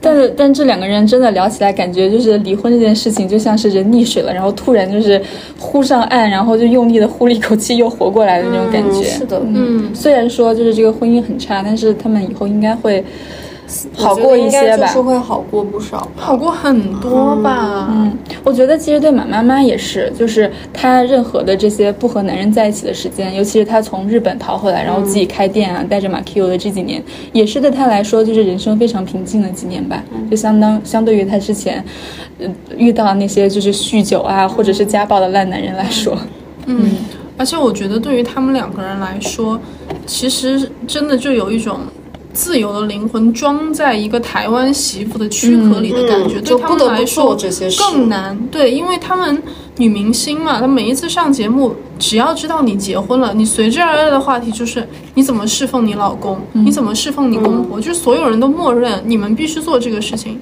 但是他们两个显然都不是会做这样事情的人，他们就是要追求他们自己。马 Q 每天都那样了，每天就喝酒。他夸张到什么程度？他喝酒其实也喝出了一番成就。之前小 S 特别迷那个木村拓哉，很想认识他。有一次上节目的时候，嘛 Q 就说：“其实小 S 姐姐，如果为了你，我再去多认识三个人，可以让你跟木村拓哉见一面哦。其实他这个酒也是喝出了一些东西来的啦，才能说是有一些出说不要再这个兑可乐啦。嗯所以他会花这么多钱啦、交际很花钱的。嗯都都能做到这样程度的女人，结果每天就被问你你走了之后，你老公一个人怎么样？那因为我也希望他们能够顺利的开启他们真的第二次人生，就正好是离婚可以重启一下。哎，那我再来浅浅的讲一下杨紫琼吧，就是关于这个第二次人生，我觉得咱们的杨老师 Michelle 还是做的很好，到底是一个马来西亚华裔，我对他印象最深的就是他之前接受采访，然后直接说成龙是一个沙文主义的猪。对，然后他会 南沙文主义对，我们就从这一次采访开始讲起吧，因为我其实一直很喜欢杨紫琼的，就是哪怕她打女期间，我也看过很多。就是她那个沙文主义的那个猪，就是她在国外接受采访，那个时候杨紫琼很不容易啊，好莱坞没有什么亚裔的，更何况你是一个亚裔女的，还做亚裔女打星。她当时就是讲，她说。成龙，其实他直接就面前讲，他说成龙是我的 best friend，但是我觉得成龙就是一个男性沙文主义的猪，在他心里，女人只能做服侍他的工作，但是他会说，呃，except Michelle，就除了 Michelle 除外。然后呢，主持人就问说，那为什么他看得起你，看得起 Michelle 呢？因为他说，因为我会直接用我的脚把他的屁股给踹烂，就是在节目上这样讲。然后我觉得杨紫琼是挺不简单的，因为你回顾她的人生，杨紫琼的人生真的就是她总是做，就他首先他有勇气做第二次选择，而且他第二次选择往往就做对了，第一次都做都做差，第二次就做对。他也是他十六岁的时候，他也家境很好嘛，又是什么马来西亚爸爸什么马来西亚拿督啊，然后就很有钱啊。然后小时候是学芭蕾舞，他人生的第一个就是阶段就是马来西亚选美小姐，结果十七岁就、又是选美小姐啊，结果他十七岁就受伤，他原来想成为芭蕾舞艺术家，就做不了了。然后就参加马来西亚选美大赛，变成马来西亚小姐。那个时候，她就遇到了她人生之中后来这个老公德宝电影公司的老板潘迪生，就是这个潘迪生就关注她，于是她就进入了香港演艺圈，拍了她第一部片子，也是。杨紫琼自己认为跟她自己人生的角色完全反面的一个人，她在里面演了一个最最经典的香港女明星的角色，就是被拯救的落难公主。柔弱的女人，她那个片子是跟林子祥搭档的，林子祥演她的里面那个男朋友。我以为跟他完全反面的是那个耶，就李慕白他老婆。哦，不是，于秀莲其实是他的人生，他后来有在采访的时候讲，对。然后就是他演那个叫什么《猫头鹰与小飞象》，然后当时那个电影里面呢，就是主演是洪金宝和林子祥，然后这两个人就各种这种打星啊、帅的成分都给他们，然后杨紫琼在里面居然演的是一个非常柔弱的女教师。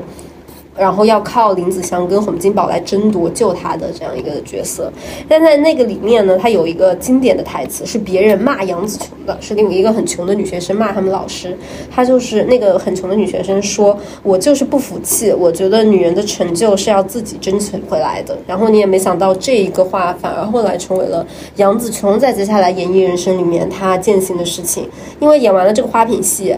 咱们杨老师很聪明，杨老师立刻觉得这不是我要走的路，我不要演花瓶，然后他就决定他要去做打星。杨紫琼当时因为这部电影，她认识了洪金宝，她主动去跟洪金宝说，她要加入洪家班，她要跟这些男的一起去练武侠，他要做打女。她也是七人乐队那个时期的吗？嗯，她算是后面一点的时期。嗯，然后她当时就跟洪金宝说，因为她觉得她自己练过芭蕾，虽然她不能再跳舞了，但是她有这个基础。然后他就决定去做了打女，然后他很快就是每一天都练五六个小时，很勤奋嘛。然后他就很快弄得很好，就演了那个皇家师姐。他那一年就拿到了金像奖的最佳新人奖。这时候杨紫琼基本就走向一个演艺高峰啦，算是一个初出登场还不错的开局。这个时候他二十六岁，他做了一个让他后悔终生决定，他结婚啦。哎，哎，插播一下嘛，嗯那个呃，Melody 也是二十六岁结婚的。嗯，就是二十六岁，他去跟潘迪生结婚了。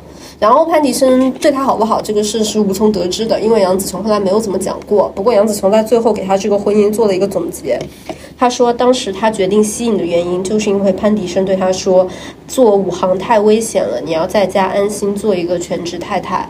于是他就救命啊！结婚了三年。警了。在这个三年里面，就是完全吸引，没有任何的声音。然后三年之后，他就毅然决然的决定离婚。然后他离婚出来接受采访，就讲了一句话，他说：“我发现做个传统的生儿育女、相夫教子的少奶奶，本来就非我的真身。我从一开始就不是一个传统女人，也早就该接受这样的自己。”杨老师很聪明，花三年时间领悟，及时止损，然后又决定做她的打女。而且杨紫琼确实也是，嗯，大家都比较赏识她吧，毕竟她当时演的很好，她复出的第一部戏就很好，是《警察故事三》。哦，Everyone 就是看过，他在那一场贡献了非常精彩的表演，跟成龙，成龙就怕她，你知道吗？因为他说没见过杨紫琼这样的女人，我做一个动作，杨紫琼就说我也要做，我做更危险，我跳火车，杨紫琼也跳火车，我跳瀑布，杨紫琼也跳瀑布。后来我跟杨紫琼说，你能不能别做了，我怕死。然 后杨紫琼说 OK OK 啊，然后总之就这样，《警察故事三》了，然后就很红。然后他九三年就演完这个《警察故事三》，就是他的高光时刻。接着一下子有六部，每一部都是很好的戏。然后他又人生转折点了，他演了许鞍华的《阿金的故事》，在这一部戏里面，他重度摔伤，把他导导到那个急诊室去 ICU 了。在这个 ICU 的时候呢，咱们杨老师的内心也就是陷入了人生低谷，他又开始反思他自己，我是不是应该不做打女？但这个时候又出现了一个很甜的人，他的名字叫昆汀。冷知识一则，哦你们知道低俗小说里面乌玛瑟曼的那个角色是原本是要找杨紫琼，不是要找杨紫琼，是就是昆汀看杨紫琼的电影和李小龙的电影为就是才设置了这样的一个角色，哦，所以乌玛瑟曼的参照人物是杨紫琼。哦，对，然后是昆汀当时非常迷恋，而且这里面又有一个很点的事情，杨紫琼在采访里面的讲的时候，她用了这样的一个描述，我引用，大家就知道为什么我说很点。她说，昆汀导演跑到重症监护室来看我，他在我的脚边默默 救命啊！默默背诵啊我演过的所有角色。脚救命边啊！救命啊！可能有些听众朋友不知道，就是最近咱们昆汀老师有一个著名的这个，也不能叫丑闻吧，因为他确实也没怎么样啊，他也没有怎么样，他是付费，他花情我愿的啊对对对，花他花重金，就是在一个什么，就是那种枫叶场所吧，就是说要填那个。舔脚。就是舔这个这个这个提供服务的这个这个女性的脚，对，要舔脚啊。昆汀陷入到这个性骚扰、舔脚的这个丑闻里面也很久了。乌玛瑟曼不也说对对对，总之他有那很严重的恋足癖，总之杨紫琼说他脚边，我看到我真的我整个人都不好了。但总之也是因为咱们的昆汀老师杨紫琼，就从那个时候他就决定他要走一条新路，就是要他要进入好莱坞。然后他的好莱坞之路，大家曾经以为他很顺利，因为他演的第一个片子就是举世皆知的《零零七》，他在里面演邦女郎，而且他当时演了一个非常有突破性的角色。在杨子强之前的邦女郎基本上都是那种就是奶很大，然后就是要跟邦德睡一下的这种，然后杨紫琼演的是打女。就是她是一个跟它并驾齐驱的，有一点像现在的《碟中谍》系列的女性角色也有这个很明显的转变。以前女性角色是一定要跟这个汤姆阿汤哥睡一下，现在基本上都是并驾齐驱，并且会骗阿汤哥的女间谍。当时杨紫琼演的差不多，也是要很好的帮女郎的角色。啊！当时大家都以为她会红，因为她就是后来又演了一系列好莱坞大片，结果就是没红，因为就是一直演那个配角。然后就像是很多次，比如范冰冰、李冰冰都试图进入好莱坞，在大片里面演一个亚裔女反派，但是完全没有就是这种边角料角色，而且被剪成中国特供对对对，就边角料角色了。然后，但是杨紫琼就一直默默蛰伏，直到两千年，她遇到了李安。李安就著名的那个片子《卧虎藏龙》，其实我也是后来再重新，因为我看那个切片计划的讲《卧虎藏龙》，我才意识到，就是杨紫琼当时在里面演于秀莲，她演的演技其实非常的好。这个里面也有一个关键的角色，你刚刚不是说你觉得于秀莲是？对呀，我以为是她的反面嘞。不是，我会说不是反面，是因为当时李安也接受了一个采访，他说里面有一个重要角色，就是周润发不是演那个李慕白，然后李慕白死的那个时候，不是有于秀莲那个大哭戏，搞一个大特写吗？然后李安就说，他当时觉得杨紫琼哭得很真，他那个哭不是假哭，是真的肝肠寸断。我看演员这么多年，他们干什么真假我都清楚。我晓得杨紫琼哭的不是于秀莲的委屈，而是她自己有多少心酸。我可以体会她当时的感受，她的事业人生走到了怎样艰难的地步。因为杨紫琼当时后来说，她一直演打女。在好莱坞又受不到承认，他很想演文戏，很想跟别人说我演技很好，但是别人看不到他。然后李安当时看到他，李安后来还讲，他说他后来就心软，因为他觉得杨紫琼这样一个已经很出名的明星，居然文戏演得这么好，是因为他这些年他都很多东西发挥不出来，发泄不出来。他在《卧虎藏龙》里专门给于秀莲安排了一场打戏，就是跟那个章子怡的玉娇龙演的，就是他们互相。过招的那一段，他说那一段过招的时候，他是请杨紫琼自己编排了动作，杨紫琼就编排了他这些年学到在武行里学到的十八般武艺，用各种各样的这个武这个什么什么凶器，总之就全部演了一遍。他觉得这个也是他呃武打人生在电影里的一个小小的总结，就很感人。对，插播一则，嗯，我当时看周润发和章子怡那场打戏，我真的很想报警，就是他们在竹子上打的那一场，我真的很想报警。I know，你为什么觉得想报警？很难受啊！这就是在调戏，赤裸裸的调戏章子怡啊！对，我觉得就是太难受了。这中年老老男人他不肯承认，假借收徒之意向你展示我的 power，然后逗得他娇喘连连，又背不出他的掌心。我要报警了！真的是周润发微博，我真的我要报警了。但 anyway，就是 because 这个两千年的《卧虎藏龙》，咱们杨紫琼老师就真正的走上了好莱坞之路吧，最后也是完成了他离婚之后人生的开，终于开始飞升。如果这里可以点播一首歌的话，我觉得我们可以插播《成长》。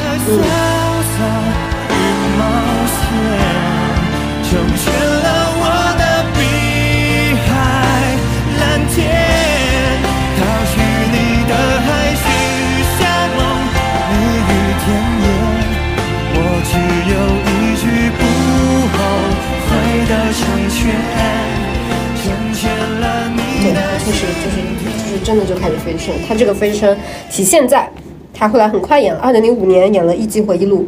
嗯，《一季回忆录》我觉得是影史上都非常重要的一个电影，因为它虽然有一些殖民的这个气息，但是是很少的一个女人戏，然后并且是三个中国闯荡好莱坞的女人接扇子，对，巩章子怡抛扇子，杨紫琼教章子怡，我的天呐，那个片子咱们我当时就把它当做一个百合片来看的，你真的是。你就很少看到，就是三个就确实很牛逼的这个女的，然后他们后来也都走上了闯上闯荡好莱坞之路吧，《一级回忆录》都是他们的一个很重要的起点。然后，二零零七年演了《太阳浩劫》，二零零八年演了《木乃伊三》，二零一零年演了一个很被低估的片子，那片子很好看，叫《剑雨》。然后哦，大 S 可美了，yes yes，其实很好看的。然后两千呃二零一一年配音了《功夫熊猫二》，然后二零一七年演了著名的《银翼杀手二零四九》，里面那个华裔女科学家是杨紫琼演的，只是一个配角。对，然后这个 Yes Yes，二零一七年，然后到后来他就终于遇到了他人生里面很重要的一个片子，就是被承认。瞬息不是不是不是，是在那之前是 Crazy Rich 哦 Asians，、，Crazy Rich Asians，嗯摘就是他演他里面那个妈妈妈，妈，对对其实其实那个片子杨紫琼演的是很好的，但那个片子真的很烂，那片子超烂，但杨紫琼演的还挺好，因为她把那个就是就是那种那种傻逼富人，就是演的比较有复杂性吧。她演了一些东亚家庭里面有那种控制欲的这种感觉。后来一部才是妈的多重宇宙。对，虽然我很不喜欢妈的多重宇宙，但是我觉得杨紫琼在采访里面讲了一句话讲得很好，她说妈的多重宇宙是她等待了一生的角色，因为她在这个角色里面，她终于演了她人生里面的很多次人生。它里面的有一重宇宙就是她成了一个武打的打星。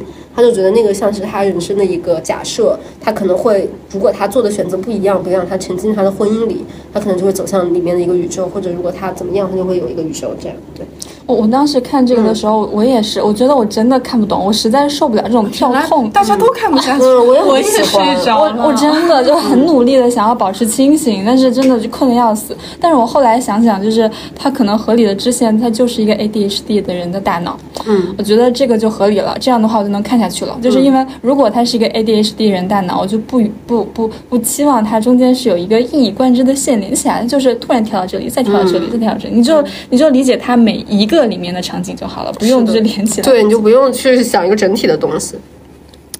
但 anyway，就是在这个杨紫琼的漫长的人生的这个后半场嘛，在她离婚之后的后半场，其实她也接受很多中文的访问。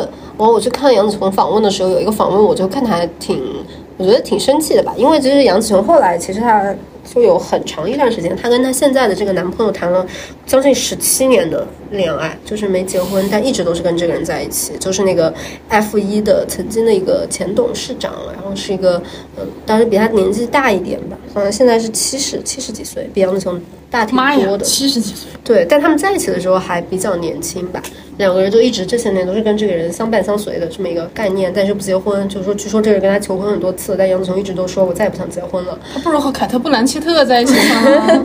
这个绯闻传的还挺好的。但 anyway，因为他当时就是这个，他又很成名之后，他曾经接受过凤凰卫视的那个许戈辉的访谈。许戈辉其实后，其实当时大家觉得许戈辉是一个比较先锋的人，但许戈辉其实后来做很多传统的选择。许戈辉当时在那个访问里面也问了一个现在看来是相当传统的问题，他说就是 Michelle，我想问你，你觉得你以后会遇到什么样的男人，你才会觉得这个男人是可以 conquer Michelle，就是 征服征服 Michelle 的。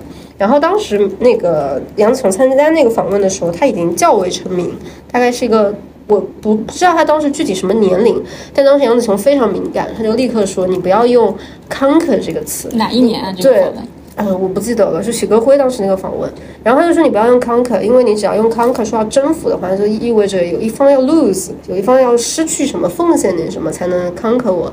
然后如果一旦要 lose something 的话，就意味着要奉献出这个男的他如果得到一个地方，比方说得到我们进入婚姻，那就也意味着我们这段爱情关系到了结束。我觉得他讲这个还是讲的挺对的，也挺像是我们之前讲 Melody 跟讲 Makio，很多男的他都觉得我在之前结婚之前我要付出很大的努力。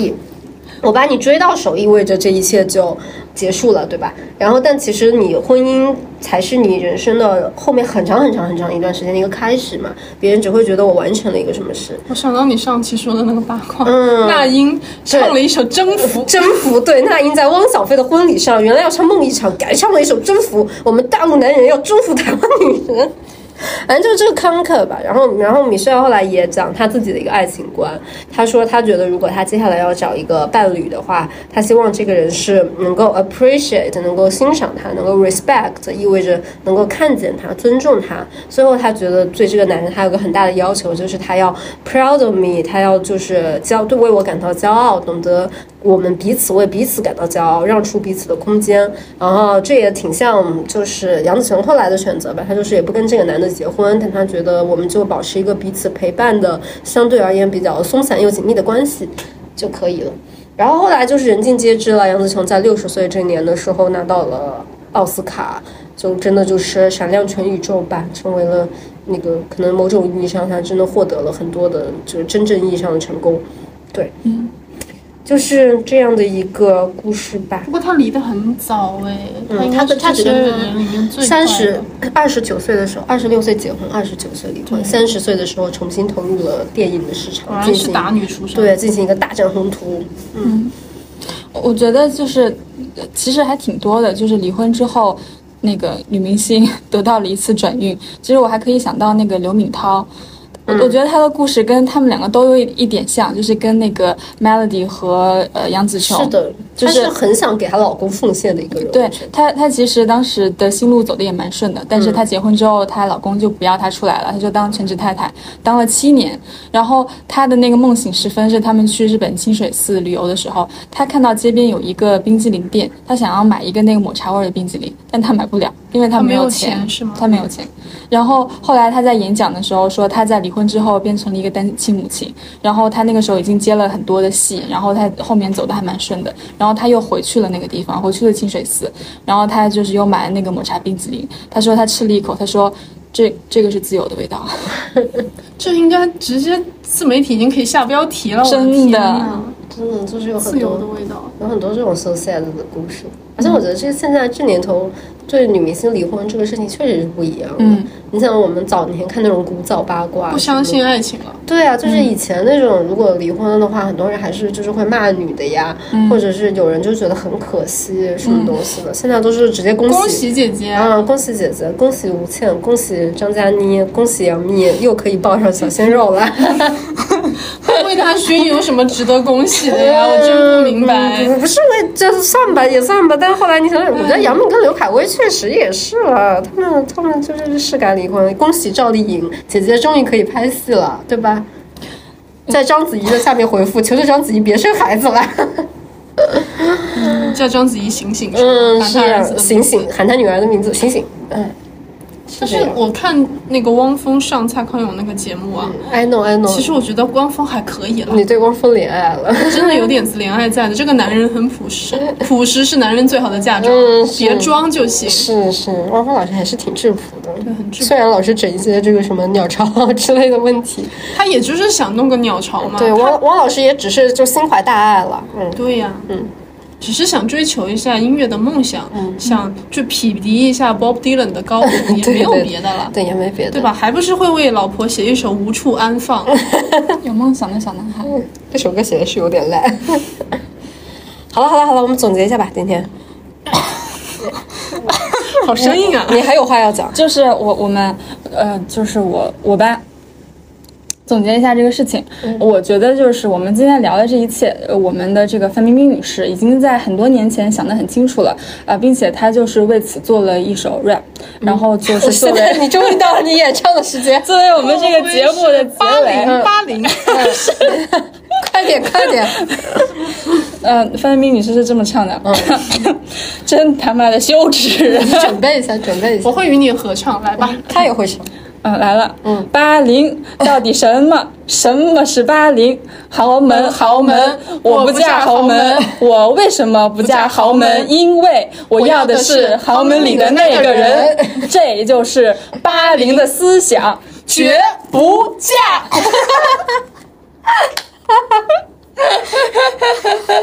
完 了，我觉得我们要火了。听众朋友们，如果就是你们也喜欢八零八零，欢迎在评论区与我们琴瑟和鸣。这句话让我兴奋激动，你的说唱实在是棒啊棒棒棒，我无话可说。